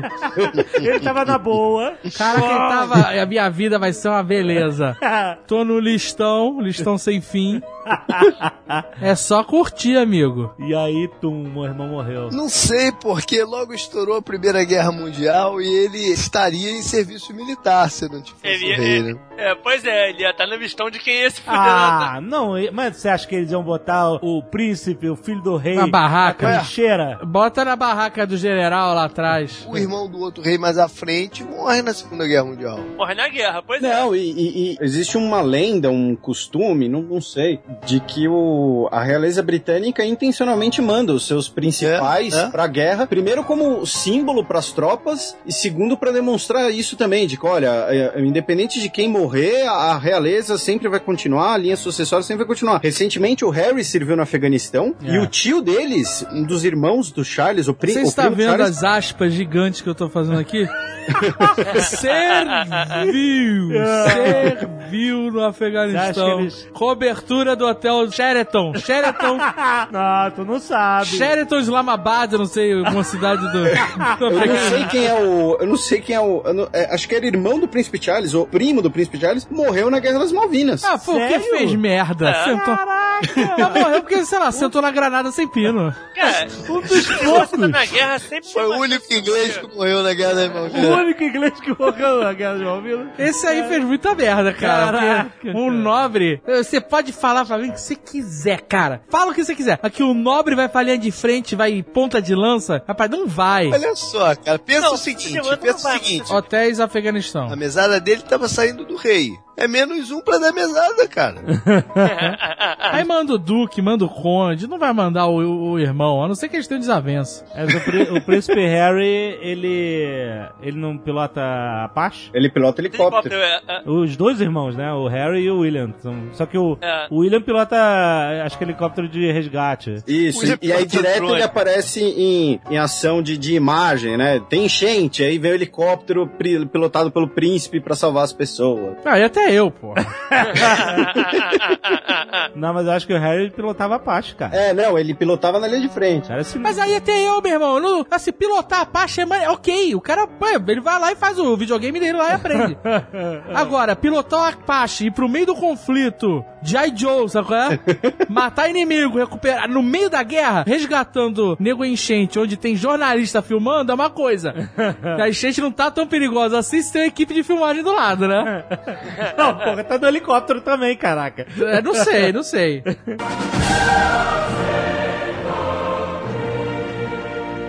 Além disso, o, o George V ele assume o poder no meio de uma pipinosa danada que estava acontecendo lá na Inglaterra, que era um conflito entre as casas de poder, né, dentro do parlamento, para passar orçamento, para passar um monte de merda. Um- um- as duas casas não estavam se bicando e no passado seria muito comum ele instituir um certo número de cadeiras novas na casa dos nobres e aí conseguir passar o que ele quer por ali. Mas não foi isso que ele fez. Eles conseguiram costurar o acordo político, passaram tudo que, que poderiam, né, que estavam precisando, e ele esvazia de poder a casa dos lords, a casa, a casa do nobre. Isso é importante porque é a base política que a gente tem hoje, né? O parlamento eleito, que é o que manda de verdade. Tem um Intercontinental no Afeganistão. Ah, cara, tem que tentar procurar uma tal do programa. Aqui é TripAdvisor, top 10 hotels em Afeganistão. Intercontinental, acabou. É, mas só todos em Cabul, só tem hotel lá. Mas tem aqui, ó, você entra no- na busca, tem Travel Alert, Safety and Security Concerns. Ah, claro. Nunca tinha visto isso. Claro. Aí se eu clicar nas fotos, vai estar a parede toda furada de bala. Quero ver as, as fotos dos hóspedes, né? Duas curiosidades. Uma é que o George V ele esteve presente na sua coroação como imperador da Índia em 1911. Ele foi o único que foi até Ah, a os Índia. outros eram pro procurador. Os outros era a distância, era, era por Skype. E com a guerra, né, o sentimento anti-alemão na Inglaterra por conta da, da Primeira Guerra Mundial, e na Primeira Guerra Mundial foi a primeira vez em que Londres foi atingida numa guerra, né, em trocentos anos. E parte dos bombardeios alemães em Londres eram ou dos, dos dirigíveis, né, dos Zeppelins, ou então dos aviões que tinham o nome da fábrica que levava o mesmo nome da família real, Saxe-Coburg-Gotha, né? Inclusive quem joga Red Baron sabe que aviões são esses, né? Jogava. Então, isso não era meio. pegava mal pra caralho? Então, e, e aí em Foi 1916 17, eles mudaram o nome da Casa Real. Foi inaugurada a Casa de Windsor. Ah. Que Windsor é o nome da casa de veraneio da família britânica. Isso, que até hoje, né? Isso, é, e, só e que era do nome de um castelo medieval na região de Londres. Aí, por conta dessa questão do nome, né, você tem o nome da família real, que é o mesmo nome do fabricante que, que tá jogando bomba na sua cabeça. Então, eles mudaram o nome pra Windsor. Tem uma outra história interessante dele, que a gente, o, o Felipe falou lá atrás, dele ser primo do Tsar da, da Rússia, né? O Nicolau. Nicolau. Depois da, Da Revolução Russa. da Revolução Russa, quando o Tsar e a família dele foi presa, a Inglaterra costurou um acordo para pegar a família, já que tinha né, a descendência da, da inglesa, para pegar, tirar eles de lá, de Moscou. É, mas não conseguiram, mataram todo mundo, né? Não, não mataram Eles todo tentam- mundo porque tentou. a Inglaterra, não- de fato, acabou não tirando. E quem vetou foi o próprio George. Caraca. Ele que não deixou o negócio ir pra frente, cara. Ele achou que ia dar muita merda. Porque like tava rolando um certo medo lá de republicanismo na Inglaterra naquele momento em específico e ele achou que pensar aquela galera russa naquele momento ia ser ruim. E aí logo depois matam todo mundo, cara. Caraca. E aí ele se sentindo culpado, ele até ajuda a tirar umas outras pessoas da família de lá depois, né? Outros primos e outra galera de lá. Anastácia. Não, ela tá morta e tem tá DNA pra morta provar. Sério? Sério? Sério? A Anastácia morreu. Quer dizer, óbvio que morreu, né? né hoje. Ela não tá E- enterrada em Poços de Caldas. Não. What? Ó, tem essa Outra história? parada é que ele foi o rei enquanto teve o crash da bolsa de Nova York. Isso. E aí a economia do mundo inteiro foi pro cacete, né? E isso forçou a barra deles mudarem um pouco a forma imperialista que eles sempre, né, as políticas deles imperialistas e abre espaço para Commonwealth britânica acontecer, né? Mudar um pouquinho o foco de tudo e, e- e de políticas econômicas até. Explica rapidinho o Commonwealth. Cara, é, é uma união econômica das colônias é, britânicas. Colônias. Ex- não, na Não, época hoje ex-colônias, né? É. é, mas naquela época o Canadá ainda era o rei do. Sim. da- ainda era o rei do Canadá, era o rei da Austrália, era o rei da Nova Zelândia, da África do Sul, de uma porrada de coisa, né? Cara, tecnicamente falando, o rei da Austrália e o rei do Canadá ainda é o monarca da Inglaterra. É, é a Rainha Elizabeth. Não, e, e não é só tecnicamente não. Não é só tecnicamente não. Foi fim de 2008, começo de 2009. Teve a crise do voto de desconfiança no parlamento canadense e por mais ou menos um mês e meio o Canadá foi governado por um governador geral apontado pela coroa. Mas é mais figurativo do que É, não, hoje em dia é mais. Mas naquela época não era. Naquela época não era tão. Mas, eu, mas eles deram mais autonomia para esses locais, né? Mas com uma base central econômica. E ele que diminui essa tal dessa civilice que eu falei de pessoas que levam dinheiro direto do governo, como uma medida de mostrar que a Casa Real estava preocupada com os rumos da economia, né? Que estava todo mundo. Aham. Então ele reduz a Eles civilice. iam economizar. Exatamente. Ele morreu em 1936. Eu imagino que depois de ter visto a Primeira Guerra, depois de ter visto o crash de 29, o mundo todo se recuperando, ele deve ter falado pro filho assim no leito de morte: Filho, agora tá tudo bem. Você vai ter um reinado bem tranquilo. É, na verdade é o contrário. Na verdade, quando ele tá morrendo, ele fala: Esse meu filho não vai durar um ano como rei. É mesmo? Aí ficou gago na hora o garoto, coitado. Não, o Não, mas o filho Era o- era dele o irmão, era o. Guy Pearce. Era o Guy Pearce, é É. verdade. Ele tava falando. Não era o Colin. Firth, era o É Guy Pearce. Ele é falou. Guy Pearce. Quem ia ser rei era o Guy Pearce. Ele foi coroado rei. Ele foi é o rei. Ah, sim. Ele é o, ele é o Eduardo VIII, né? O Eduardo VIII. VIII. E ele fica um pouco menos de um ano no. no, no Caraca, praga de pai. Foi foda. Caraca, é verdade. Eu já tinha ouvido falar de praga de banha. Não praga vai de durar pai. um ano. Caraca. Ele abdica porque ele era o amante de uma americana divorciada que estava casada. Ela queria o segundo divórcio e ele queria se casar com ela. E aí podia dar uma crise política e religiosa, porque o rei da Inglaterra é o chefe da igreja da Inglaterra. E aí ele abdicou. Ele também tinha um estilo de vida playboy e ele teria abdicado pra ficar com a mulher. Inclusive foi tema de um filme recente, além do, do, do discurso do rei, chama WE, W-E, é uma sigla. Ele é nazista, né? Não, ele não. tinha simpatia pelos É. nazistas por ser anticomunista. Ele Né, Os comunistas É, mataram essa o tio época dele. era muito confusa, ele né? trocava Essa época era mensagem com os nazistas, ele foi visitar a Alemanha com os nazistas, tem foto dele com o Führer, ficava... Sim, ele tinha simpatias. Sim, eu Ele tô- era um bobão, Caio. Ele era um bobão. É, ele era a idiota. verdade era o seguinte, ele era um bobão. Nazista e... bobão é redundância. É, não, não, não. Tô falando o Edward. né? É, Ele era um bobão. Os nazistas que queriam costurar um acordo com a Inglaterra fizeram uma propaganda danada da visita dele lá, né? Porque ele era, ele era bobão, aí ele fez o gesto do É. Hitler, né? Ele era bobão. E a Inglaterra, por, uma- por sua vez, o pai dele foi um dos primeiros a alertar do perigo do- da influência nazista na Europa. né? Então já eles tinham a linha de. E, e o pai dele lutou na Primeira Guerra Mundial, de certa forma. Pois é. Então ele tinha né, o, o, o pé atrás com Amen. Natural com a Alemanha. Então, o, esse cara, o Edward, ele foi visto ali pela galera da Inglaterra como um perigo, porque o bicho estava começando a pegar, né? A chapa estava esquentando e não viam nele um cara de pulso suficiente para colocar a Inglaterra no, no- na posição certa dentro daquela geopolítica, né? Então, eu acho que foi um acúmulo de coisas, não foi uma... Existe uma teoria da conspiração que o nego forçou o cara a sair fora porque ele era nazista, mas eh, eu não acredito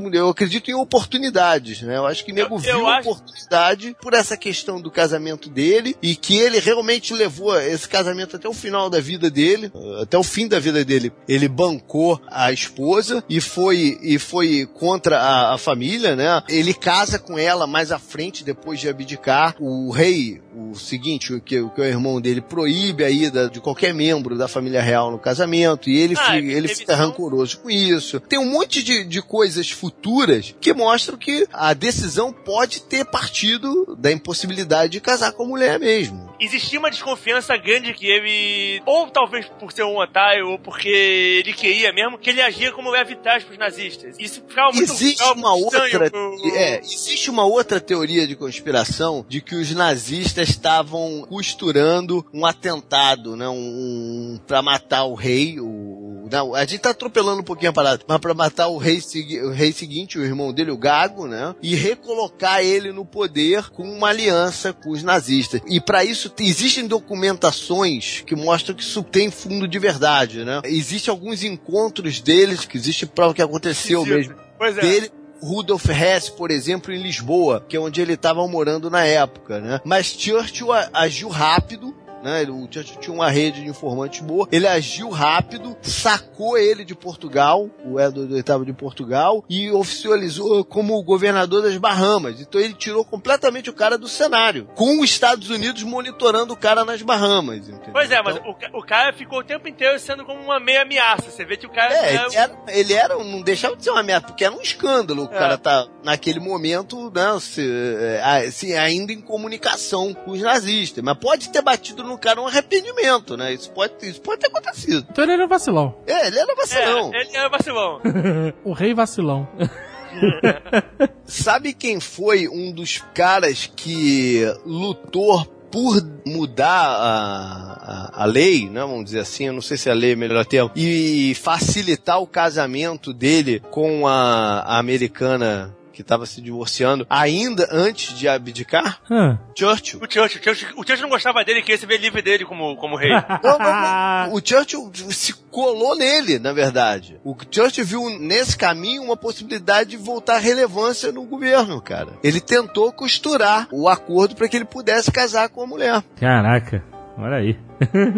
E outra coisa, ele oficialmente não tava nessa tal dessa civil list que eu falei. O dinheiro dele dependia diretamente do bolso do rei. O, o rei dava mesada para ele. Dava um cala-boca pra ele. É. É, e, e tinha uma briga dele com o irmão exatamente por conta dessa parada do dinheiro. Porque ele achava que, como ele tinha sido rei, que ele merecia receber mais Ai, dinheiro. Tinha, é. ti- tinha uma E parece que ele ligava direto lá pro. Ligava direto pro rei, até que uma hora que o rei emputeceu e pediu pra ele não repassar mais as ligações dele. Chato pra caralho. Foi assim que foi inventada a Bina. Foi pra saber quando. Esse cara Invenções modernas pela realeza inglesa. chato. cara chato me ligando, não, não atende. Da onde é? Bahamas. Bahamas. Não É teu atende. irmão. Deixa tocar. De onde é Lisboa? Deixa tocar. Fala que eu tô com ataque de gagueira, não posso falar agora.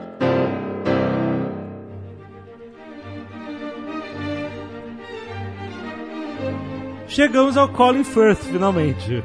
o George VI. O irmão que, mais uma vez, estava naquela situação de não preciso ser rei.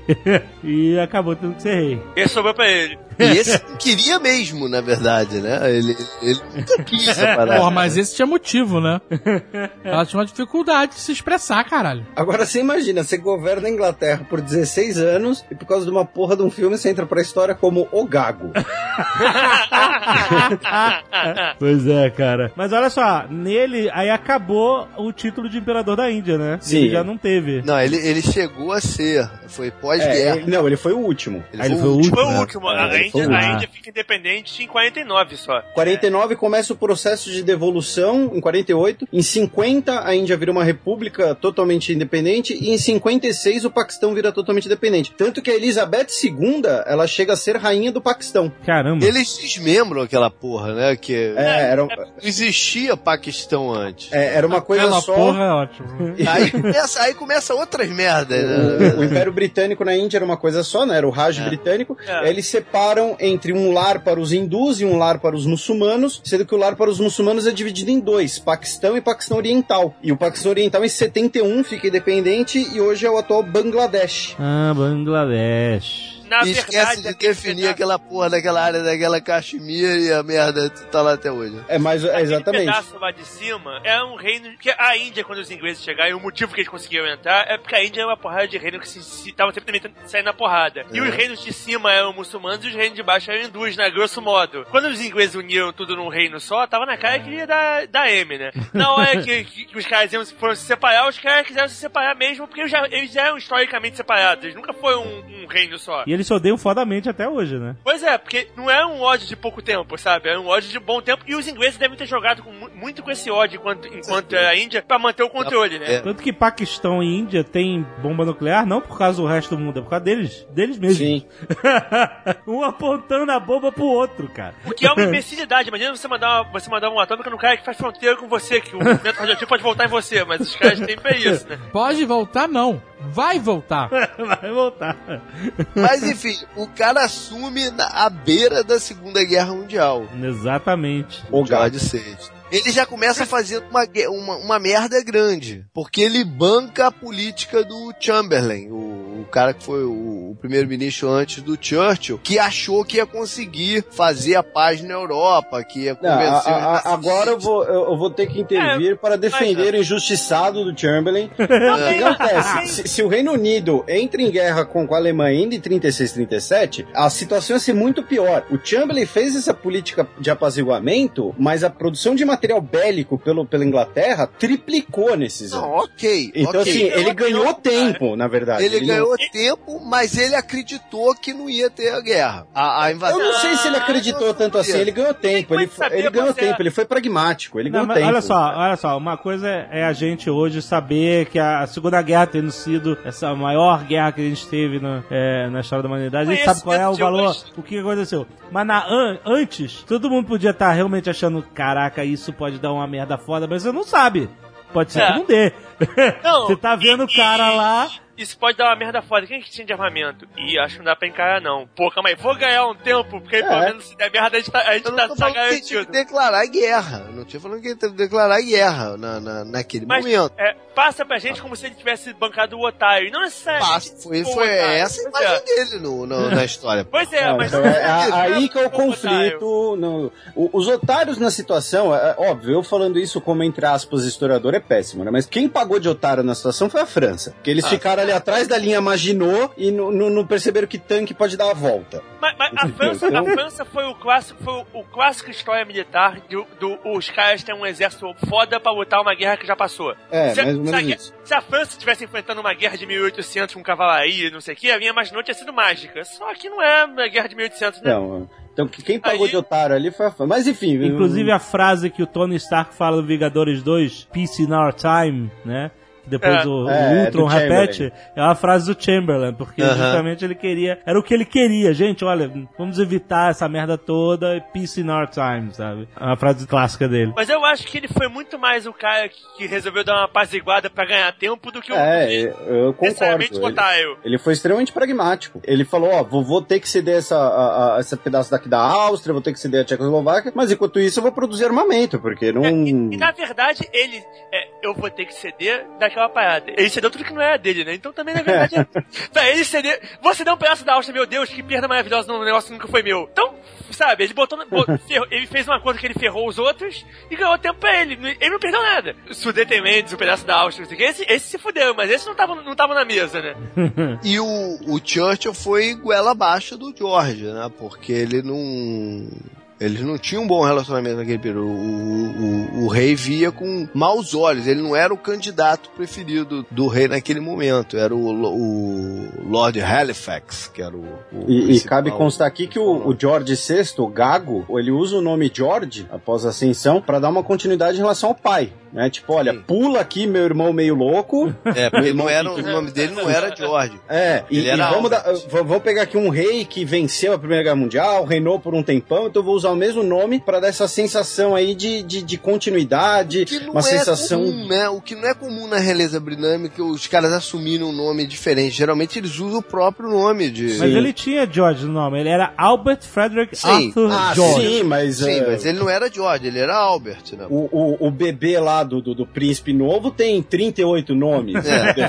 Se, se ele quiser assumir como o rei Alfrânio, ele deve ter ali perdido no Mas o meio. nome principal desse sim é George, né? Aham. E outra coisa interessante do, do George VI, dessa questão de transmitir essa ideia de tranquilidade, né, de, de, de manter a calma britânica, de uma continuidade, aquele pôster que hoje em dia é meme, viralizou, né, do Keep Calm é, e Carry On, no caso, foi uma ideia que, que teria sido dada em conjunto com ele, dizem que até teria partido dele, né, de manter a calma, a calma britânica. Olha, o mundo tá acabando, estão bombardeando Londres toda noite, mas mantenha a calma. A ideia do post é que se as ilhas fossem invadidas, eles queriam evitar que a população se matasse inutilmente. Então eles queriam que a população se mantivesse em- calma, dominada, enquanto eles, obviamente, iam estar no- é, exilados tentando lutar Não, pra, pra, pra retomar a Inglaterra. Porque não foi só discurso, ele realmente ficou lá enquanto o bombardeiro estava. Inclusive, teve, Não, teve um, um dos eventos, um dos primeiros isso aí não- bombardeiros, ele tava no jardim, caiu uma bomba bem perto do, do, tô, não ele falando tava. dos bombardeiros, tô falando se, se a Alemanha tivesse ganho, Sim, tivesse sim, invadido sim. a- as É. ilhas, eles iam, obviamente, fugir. Ah, não, e, e é, eles que- é uma outra eles, que- situação. é, eles queriam que a população não se matasse inutilmente. Eles queriam que a É, é população uma outra situação.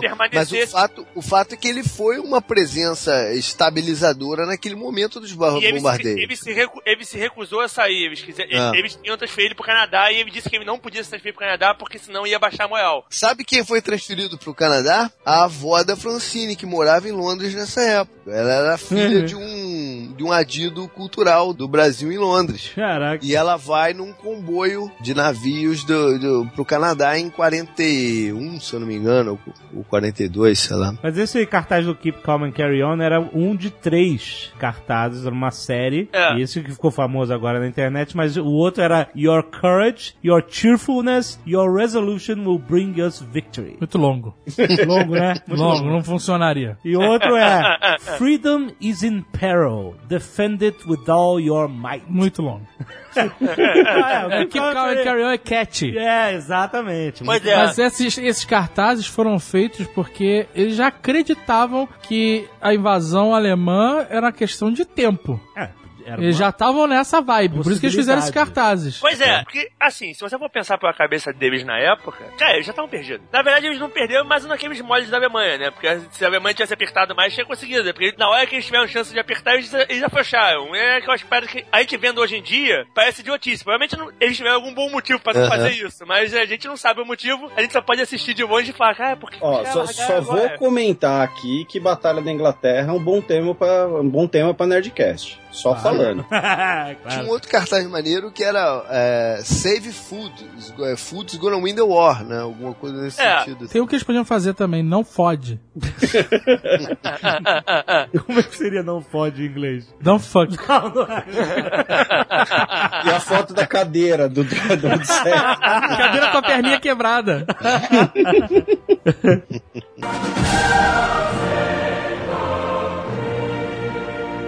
Ele foi o último imperador da Índia. Ele foi o primeiro chefe da Commonwealth, né? Porque a Commonwealth foi estabelecida antes, como o JP falou, mas como uma união mais econômica, que ela já começa como uma união de estados soberanos, até pelo fim do Império Britânico direto, né? E, e ele perde a Irlanda. A Irlanda vira uma república totalmente independente em 1948. E a esposa dele, que no filme é a, é a Bohan Carter, Helena Bonham Carter. isso, isso, ela vai, é a rainha mãe, que viveu até 2002. O cara morreu em Essa, 50... essa não morria nunca, meu. É, é, O cara morreu em 52, a esposa dele morreu em 2002. Caraca! Impressionante. É que ele morreu jovem também, né? Ele, ele fumava pra caceta. Ele era, era um atrás do outro, assim. Fica um recado de responsabilidade social aí pros nossos ouvintes. Morreu com 56 anos, é, morreu jovem pra caramba. Esse negócio de morreu jovem, eu acho muito relativo isso. Ah, cara, 56. Mas depende tá do que ele cedo. viveu nesse período. É, tudo bem, mas tá cedo. O cara com 55, 56 anos, ele pode ter vivido muito mais que nem eu com 100 aí. Cara, mas Ok. o cara é rei, o cara com vida de rei, ele durava até os 80 sem problema. A, a- a- a filha dele agora, ele morreu com 56 e morreu jovem, pô. Foi de câncer? Diz que é- foi câncer no pulmão mesmo. Ah, mas bem desconfiei que fosse. É, ci- cigarro sem filtro, do tempo que médico falava que fazia bem, de- curava É- é o gagueira. cigarro- É, é o cigarro que curava a gagueira, cara. É, fumar cura dizer, gagueira. Engrossa a voz. Grossa voz.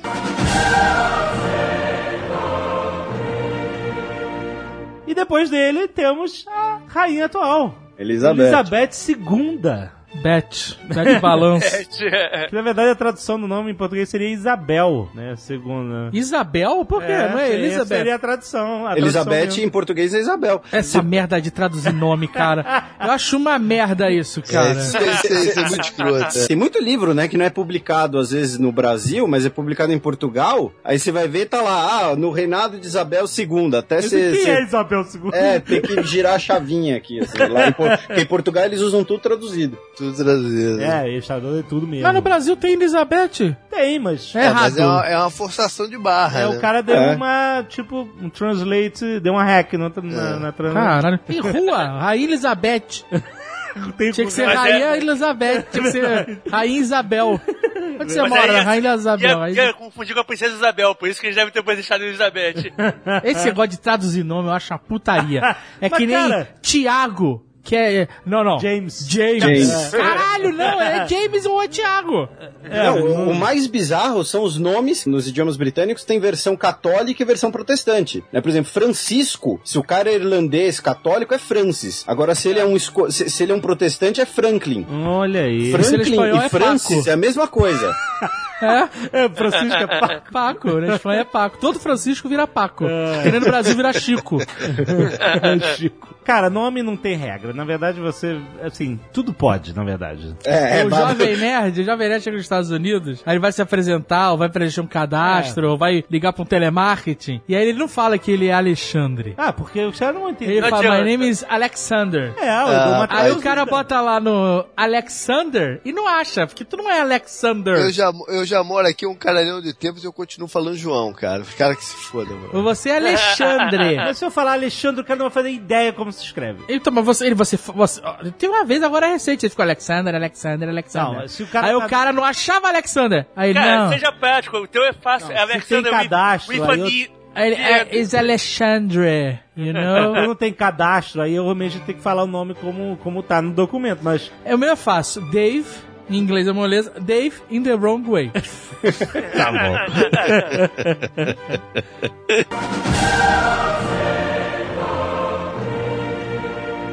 A rainha Elizabeth II nasceu em 1926. Já está com quantos anos? Está com 89, 89. anos, cara. Firme e forte. É, aí é por tua conta. Mas você, cara, todo ano. Ah, tá acha- bem, tá bem. Tá, tá, dá, dá aquele tchauzinho. O tchauzinho, é, com o seu tá, tá tchauzinho. ganhando TV. Tchauzinho. Quase que eu vi uma bonequinha daquela pro Guga Mafra. Na mãozinha assim. Tchauzinho da da rainha. Tem muita coisa de turista de rainha. Tem, Sério? Prato, pra- quase que eu vi um prato casamento do príncipe com a Kate Winston lá. Eles exploram bastante, né? A imagem da galera. Então, é, a galera gosta dela. Da rainha? Não da- sei, eu não sou. Depende, depende. É, tem momentos e momentos, né? O- Olha, é ó- tão longo o reinado dela que tem momentos que a galera gosta e momentos de antipatia. Teve uma era que foi a era Diana que nego odiava, velho. Pois é, pois é. Ah, pois é. Então, mas o- o- recentemente a gente falou disso no podcast Xadrez Verbal e falamos do republicanismo na Inglaterra. E aí o pessoal mandou umas pesquisas que assim que 80% dos britânicos apoiam a monarquia. Teve uma pesquisa do The Guardian, o prestígio da Elizabeth II tá altíssimo, o prestígio do Charles que é muito baixo. O prestígio dele ninguém gosta dele, nem a mãe dele gosta. O Mas- Charles é a caricatura live action do inglês, cara. Então o cara vê aquilo e fala: Caraca, que bosta. Tu sabe o que, eu vi? Eu vi assim. o Charles e a Diana pessoalmente. né? Não. O quê? Não é possível. É, deixa eu falar essa. Eu quero ouvir realmente. Eu Você tinha. trabalhava eu de tava- paparazzo? Não, não. Eu me alistei no, no serviço militar, me alistei na aeronáutica. Né? Porque Ah. tinha um esquema lá de um coronel que ia me tirar da parada lá. Schemes. Mas mesmo assim, tu tinha que ir uma porrada de vezes lá no, no, seu local. alistamento. E o local que eu ia era o, o que fica ao lado do, aeroporto Santos Dumont, no centro do Rio de Janeiro, que se chama Comar e que tem um aeroporto militar ali dentro, né? Então, numa das vezes que eu tava lá, que tava marcado de eu ir, pô, a gente ficava numa fila lá fora que, não que nunca ninguém vinha chamar, nunca ninguém vinha chamar. E calhou de ser o dia que eles chegaram no Rio. E a fila era por dentro de uma viela onde saíram os dois, os carros da galera. Então passou o carro com eles dois dentro e parou em frente onde é que eu tava. Do- E aí te deram no- tchauzinho na também. cancela. Não, não deram tchauzinho, mas eu olhei, eu olhei bem pro rosto dele, que ele tava olhando pela janela na, na, na hora Com da aquela parada. cara de bobo Com dele. aquela cara de bobo. é. E xinguei pra caceta que eu perdi meu dia inteiro ali e me mandaram voltar no dia seguinte.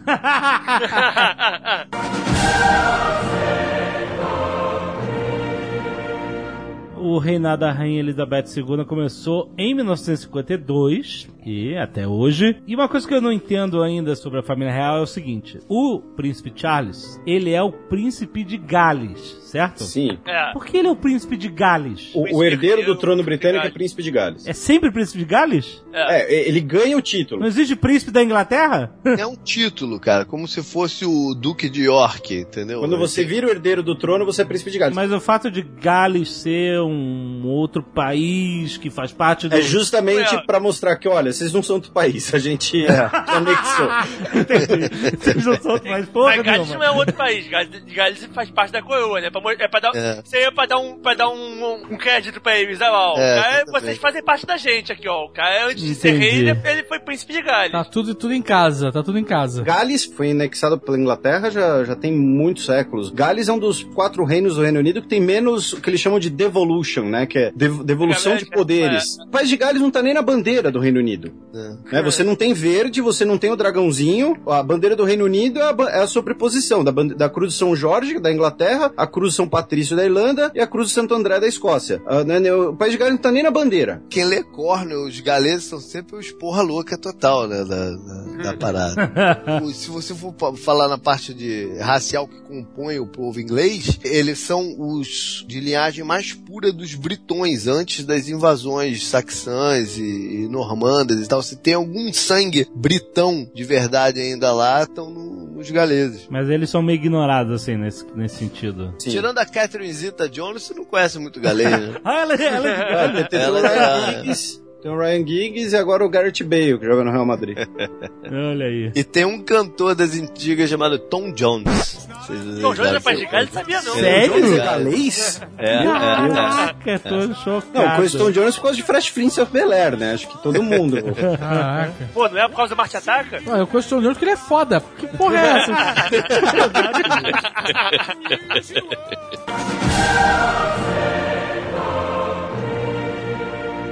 Mas olha só, ela também se envolveu numa polêmica de casamento. Quem? A, a Catarina? Não a Elizabeth. II, né? Ah, Porque o, o, o marido dela, que é o atual duque de Edimburgo, então, por que, que ele não é o, o, o rei? Porque a linhagem é dela. ele não é descendente, ele não tem sangue real. Ele é um cara que casou É com o ela. cara, o, é o cara. Ele é um nobre que casou com ela. Ele é o Ele príncipe não tem sangue consorte. dela, ele é casado com a rainha. É, Ele a é o linhagem é príncipe dela. consorte, ele não é o rei. É. E ele foi altamente questionado, né? Como um candidato, porra, de peso pra ser, não, o príncipe Pra ser- consorte. É, Porque ele vem de uma família que não é nada demais, ele tem descendência grega na, na, na parada, então ele teve que abdicar até de nacionalidade grega pra assumir o, o posto e tal. Não é um problema, vai. Não é um problema, né? Inclusive, quando você pega lá atrás, quando o Felipe falou que mudou o nome da casa Pra pra. Saxe Coburgota. É, exatamente. Por quê? Porque é o nome do pai, né? Dos caras, do pai do, É. do Joy. No caso do, do príncipe Charles, ele vai continuar sendo Windsor. Não deixaram nomear o. a o- casa pelo nome do. o Charles do- pelo nome do, É. do, do marido dela, que seria o normal, né? E ele brinca com isso. Só pra entender, o marido dela é pai do Charles. É, exatamente. Ele é, É, porque né, parece que o cara é só um cara realmente que tava ali e não fez nada. Nem os filhos. É, ele diz que ele não teve direito nem de dar o nome dele, passar o nome dele pros filhos, né? É, Ele tem esse ressentimento da, da parada. Mas ele é sempre ponta nos filmes, gente. e é isso que vai ficar pra história. É o carinha que tá fazendo a ponta ali. Em pezinho no cantinho. Seria Mountbatten o nome da, da, da casa. Olha aí. Aliás, a tradução de Charles é Carlos. Sim. Príncipe Carlos. Príncipe Carlos. Não, mas ele é, ele é, ele é descendente do Lord Mountbatten, né? É. Ele é de longe, mas é. Se eu fosse monarca na Inglaterra, eu ia criar uma nova casa, dos Mount Python.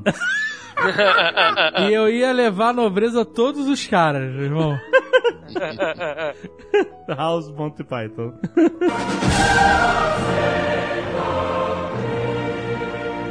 Mas enfim, ela teve vários percalços no, no caminho dela, né? Teve a crise do Suez, que foi séria, mais à frente crise econômica na época da, da Margaret Thatcher, que foi barra pesada pra caramba. né? A Margaret Thatcher é outro Nerdcast também, né? Pois é, e de certa forma depois a rainha conseguiu se desvincular do período da Thatcher, que, que os ingleses mesmo têm é, ma- É, ela- mais Não. recordações. né? É, ela, ela divide opiniões, por assim dizer. Pois né? é. Vídeo, tem um- quando ela morreu agora recentemente, Teve uma galera que comemorou, né? uma galera que foi pra rua com cartaz dizendo The Witch is Dead, cara. Isso, The Witch. Não, The The, Witch, Witch. The Witch. É, The Witch. a- as duas torcidas de Manchester, Manchester City United, Manchester, e, é. e Manchester foi uma das cidades que mais sofreu com o governo Foi dela, verdade, porque é uma cidade verdade. de mineração. As torcidas se uniram pra cantar The Witch is Dead. Caralho. Eu lembro que tava estreando um Homem de Ferro na época e ele e o Robert Downey Jr. tava numa pré-estreia lá na Inglaterra e ela tinha morrido, tipo, sei lá, alguns dias antes e tal. Sabe daquele tapete vermelho que você fala rapidinho com o repórter? Então, o repórter perguntou assim: Olha, nossa dama de ferro morreu e agora você é o Homem de Ferro. E o cara tentou costurar isso, Eita, sabe? Fez cara, uma pra que fazer isso com o ator, né? Pra que fazer isso com o cara? Que vacilo, Aí né, você cara? consegue ouvir do- no microfone do cara, a assessora do Robert Downey Jr. chega do- no lado dele e fala assim: Stay out of that question. Sai fora. E aí ele respondeu educadamente: Ah, não sei o que, alguma coisa saiu fora. não, não, não Mas falou o- da acho Pra que mim o tinha que ter respondido. Pra mim, a dama de ferro é o Bruce Dixon.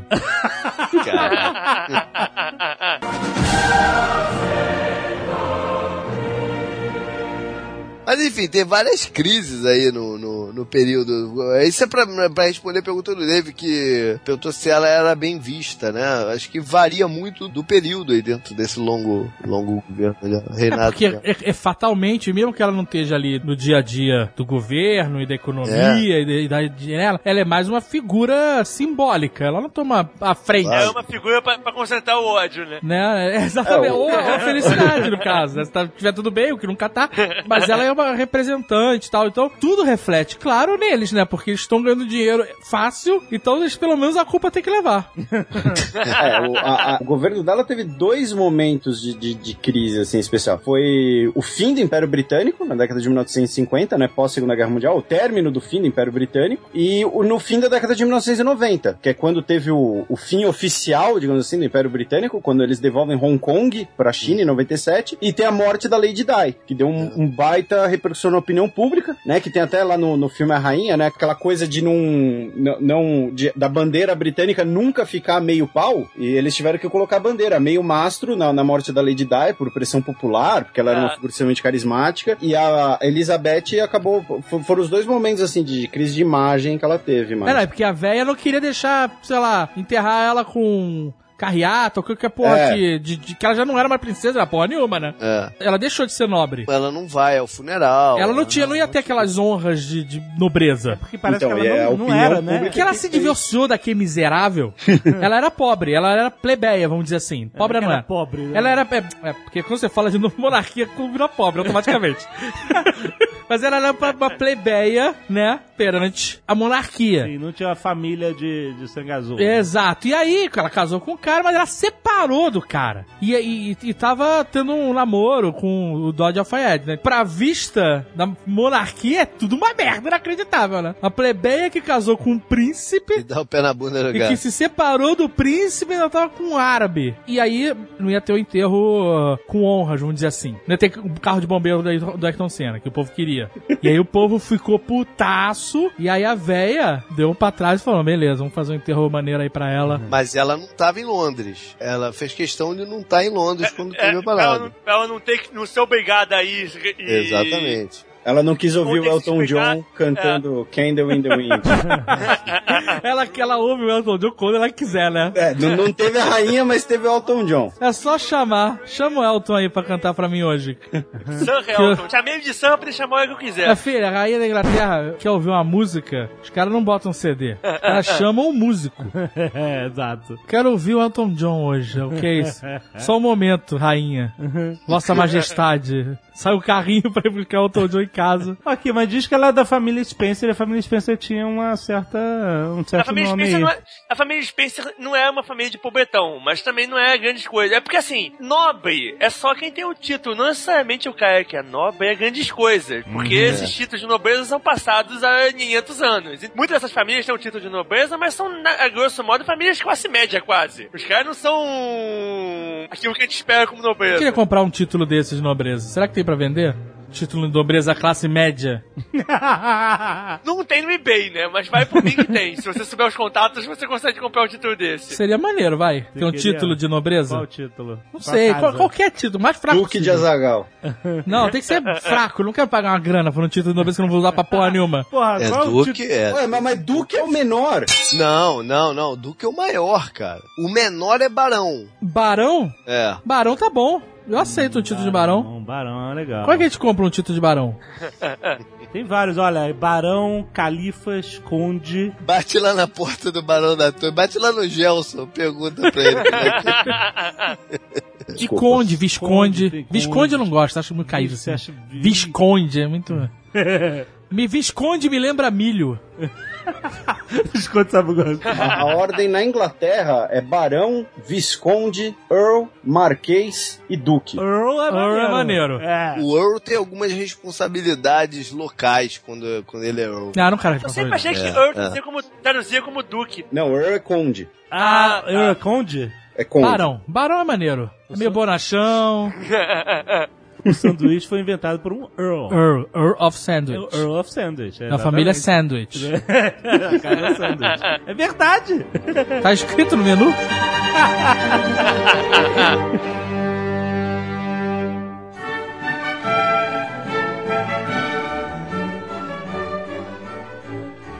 Então, eu acho que eu tô ficando careca, né? Você acha? É.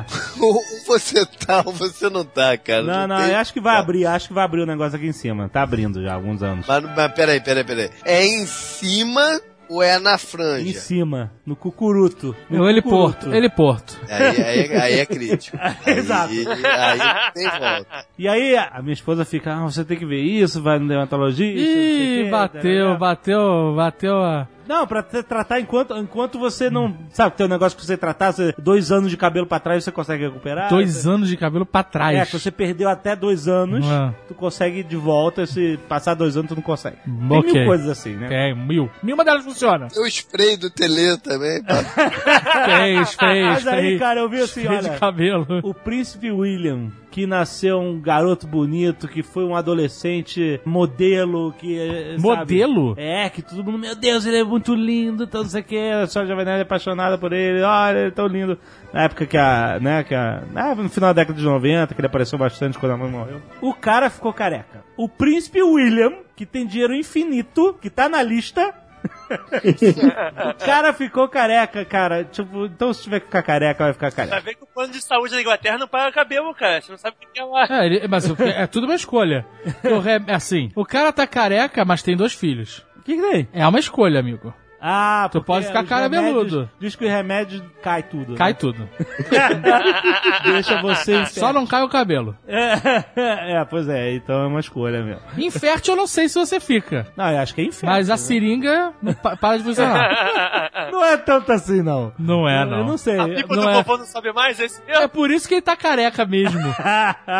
Porque ele falou, não, não, eu não vou tomar esse tratamento. Pois é, cara, o, o príncipe William embarangou, cara. Caraca, Quem diria? Caraca, cara. Teve uma época que você pegava ele, é isso? Não, cara, mas ele, mas ele era muito modelete, cara. o Jovem Nerd tá surpreendente hoje. Não, olha só. Não, Não, teve a sério. história de que quando ele anunciou a faculdade que ele ia fazer, teve três vezes mais o número de, de candidatas mulheres para se inscreverem, e uma delas foi justamente a, a, a que é a esposa A dele, isso, a Sério? Kate, não Olha sei aí. das quantas. Então, na verdade, foi um, não foi um vestibular, foi um, né? O, o, o agência de casamentos a faculdade virou.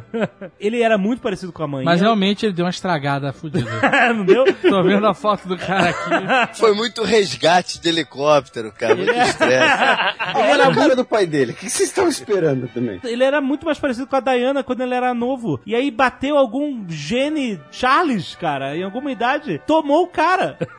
É, o cabelo dele com o tempo vai dando uma encrespada, É, foi. vai foi. dando uma rareada, dando os uma dentes, os dentes vão entortando.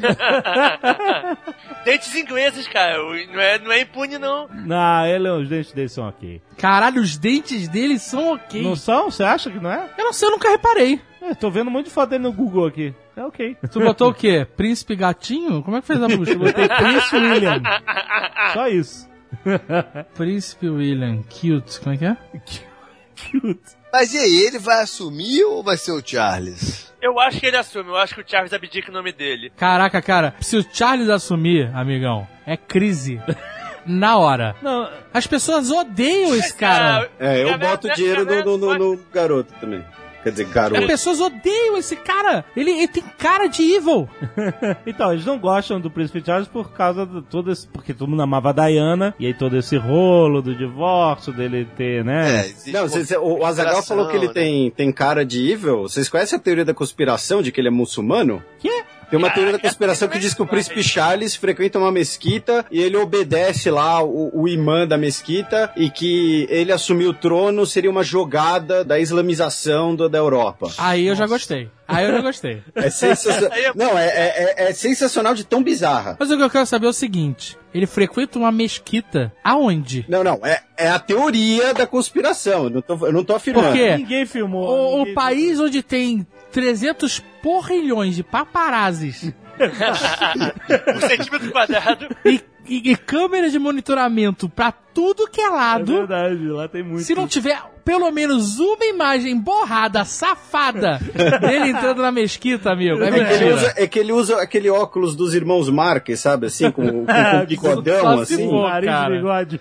Só se a mesquita tiver enterrada em Gales, maluco. E ele dentro do castelo dele, cara. Mesmo essa teoria maneiríssima de dele levar a- a- o Império Muçulmano a dominar o mundo. O que ele vai fazer? Eu sou muçulmano. eu Agora a religião é- oficial Não tem é. poder nenhum, cara. Mas não sei, né, cara? O cara é o rei, não sei. Ele pode invocar os espíritos antepassados, eu não sei.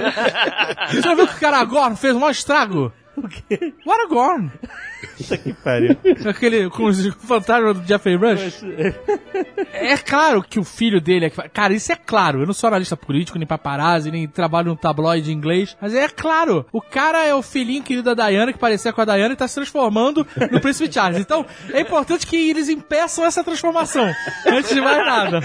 Talvez ele se tornar rei acabe com um feitiço. É, exato. As pessoas adoram o William. E aí a, a esposa dele também é super querida e tem os filhos que se vestem com roupas bizarras de 500 anos e são super queridos também. É, não tem como. cor de rosa. Não tem como ele, cara. Ele, cara que fica fazendo sexo por telefone, ser rei da Inglaterra, cara. É muito horrível. Peraí, peraí, peraí, o critério é esse agora? Cara, eu não sei, mas eu, se você tiver que escolher. Mas e aí, gente? Vai o Charles ou vai o Mas William? não é assim, não, não tem Não é escolha. assim, é, não tem Eles que escolhem. Quem, mas quem não? Peraí. Mas não é o rei que escolhe, o Charles só. Tem uma turma ali, turma da alta Não, não. cúpula, que vai falar, Charles, E aí o critério vai ser se fez sexo por telefone, é isso? Eu acho que pesa pra caralho. Quando...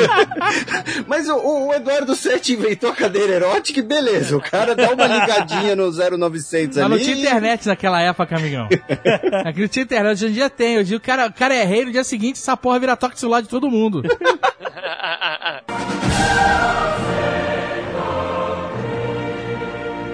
Mas o fato é que, com o fim do Império Britânico, eu acho que pode-se dizer, então, que esse reinado da Rainha Elizabeth II foi o de menor poder político de todos os reinados? E cada vez menos? Ou, ou é Acho que uma... vai ser cada vez menos. Eu acho que de menor poder político, porém foi um dos de maior poder simbólico. Pela questão da mídia, vários episódios midiáticos para bem e para o mal, e pelo fato de que o Império, embora tenha acabado a dominação direta em vários lugares, você teve a Commonwealth, né, que mantém laços econômicos, e também tem a questão da Rainha Elizabeth ser a chefe de Estado de 16 países, né? A, a Rainha Elizabeth é rainha da Jamaica. É. O, o Usain Bolt é súdito dela. Então, é, embora seja o de menor poder político, acho que é um, dos um período de muito prestígio ah, simbólico, prestígio político. É, mudou o, o- Mudou, mudou a função. Mudou a função, é. Mudou a função. Ele hoje ele é bem mais um public relations do que qualquer outra É. coisa. Então, existe toda uma discussão de quanto dinheiro eles custam para a população e quanto dinheiro eles trazem. Pô, mas o quanto valem. que não arrecada? A gente, a gente né, ia falar sobre isso, quanto que eles arrecadam, né? Porque hoje em dia a gente tem um fenômeno que não existia há, sei lá, 25 anos atrás, que chama turismo, cara. O turismo hoje é numa outra dimensão, né, do Não, que era é no um- passado. é Uma, uma quantidade de dinheiro absurda. Ah, e É. vende revista pra É, caralho. e, e o cara vai pra Londres, ele tem que assistir lá a troca de guarda. Tem que entendeu? assistir. Se É. for no verão, ele consegue entrar no Palácio de Buckingham, né? E ver lá onde é que. Não, não a ala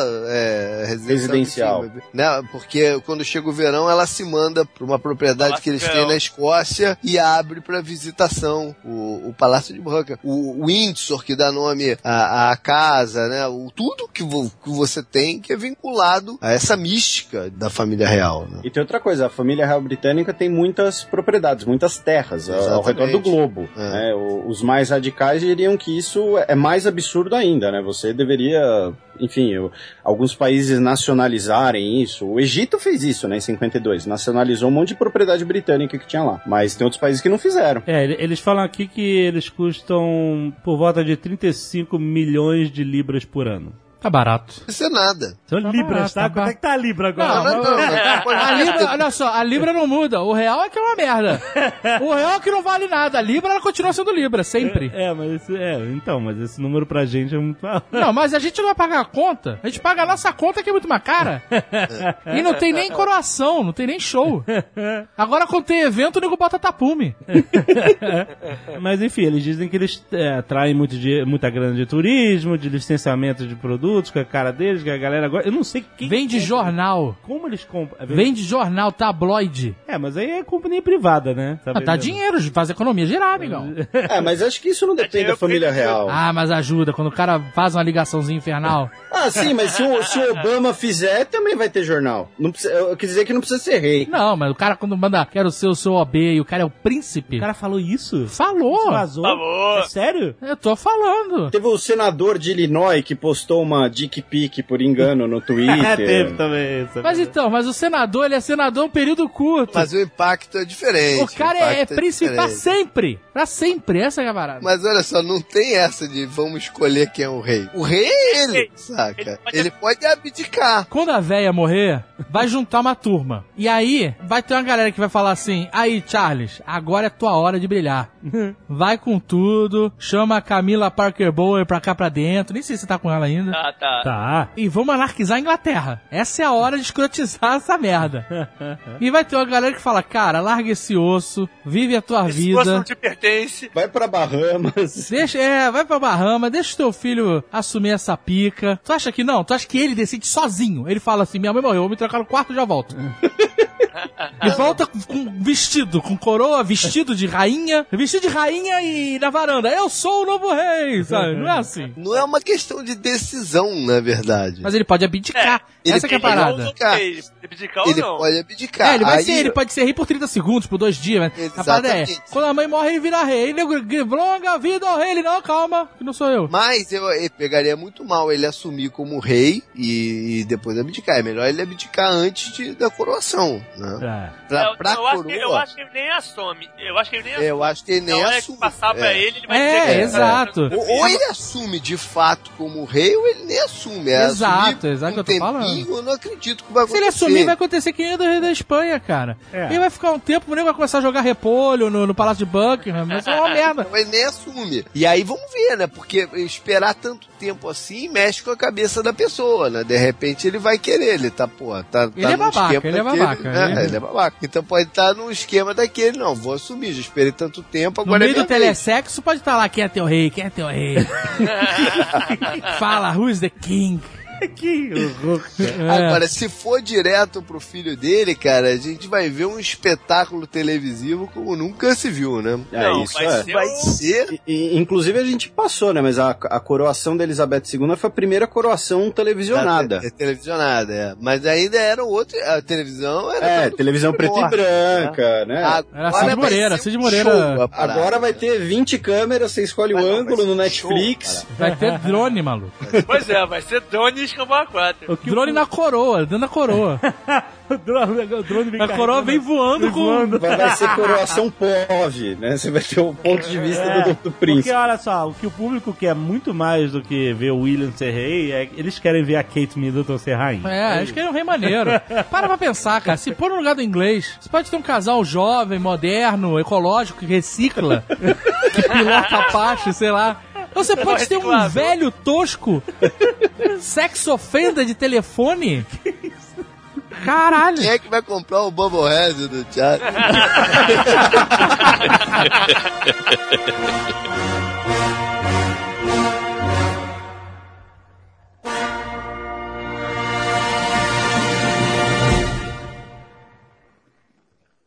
Este Nerdcast foi editado por Radiofobia, podcast e multimídia.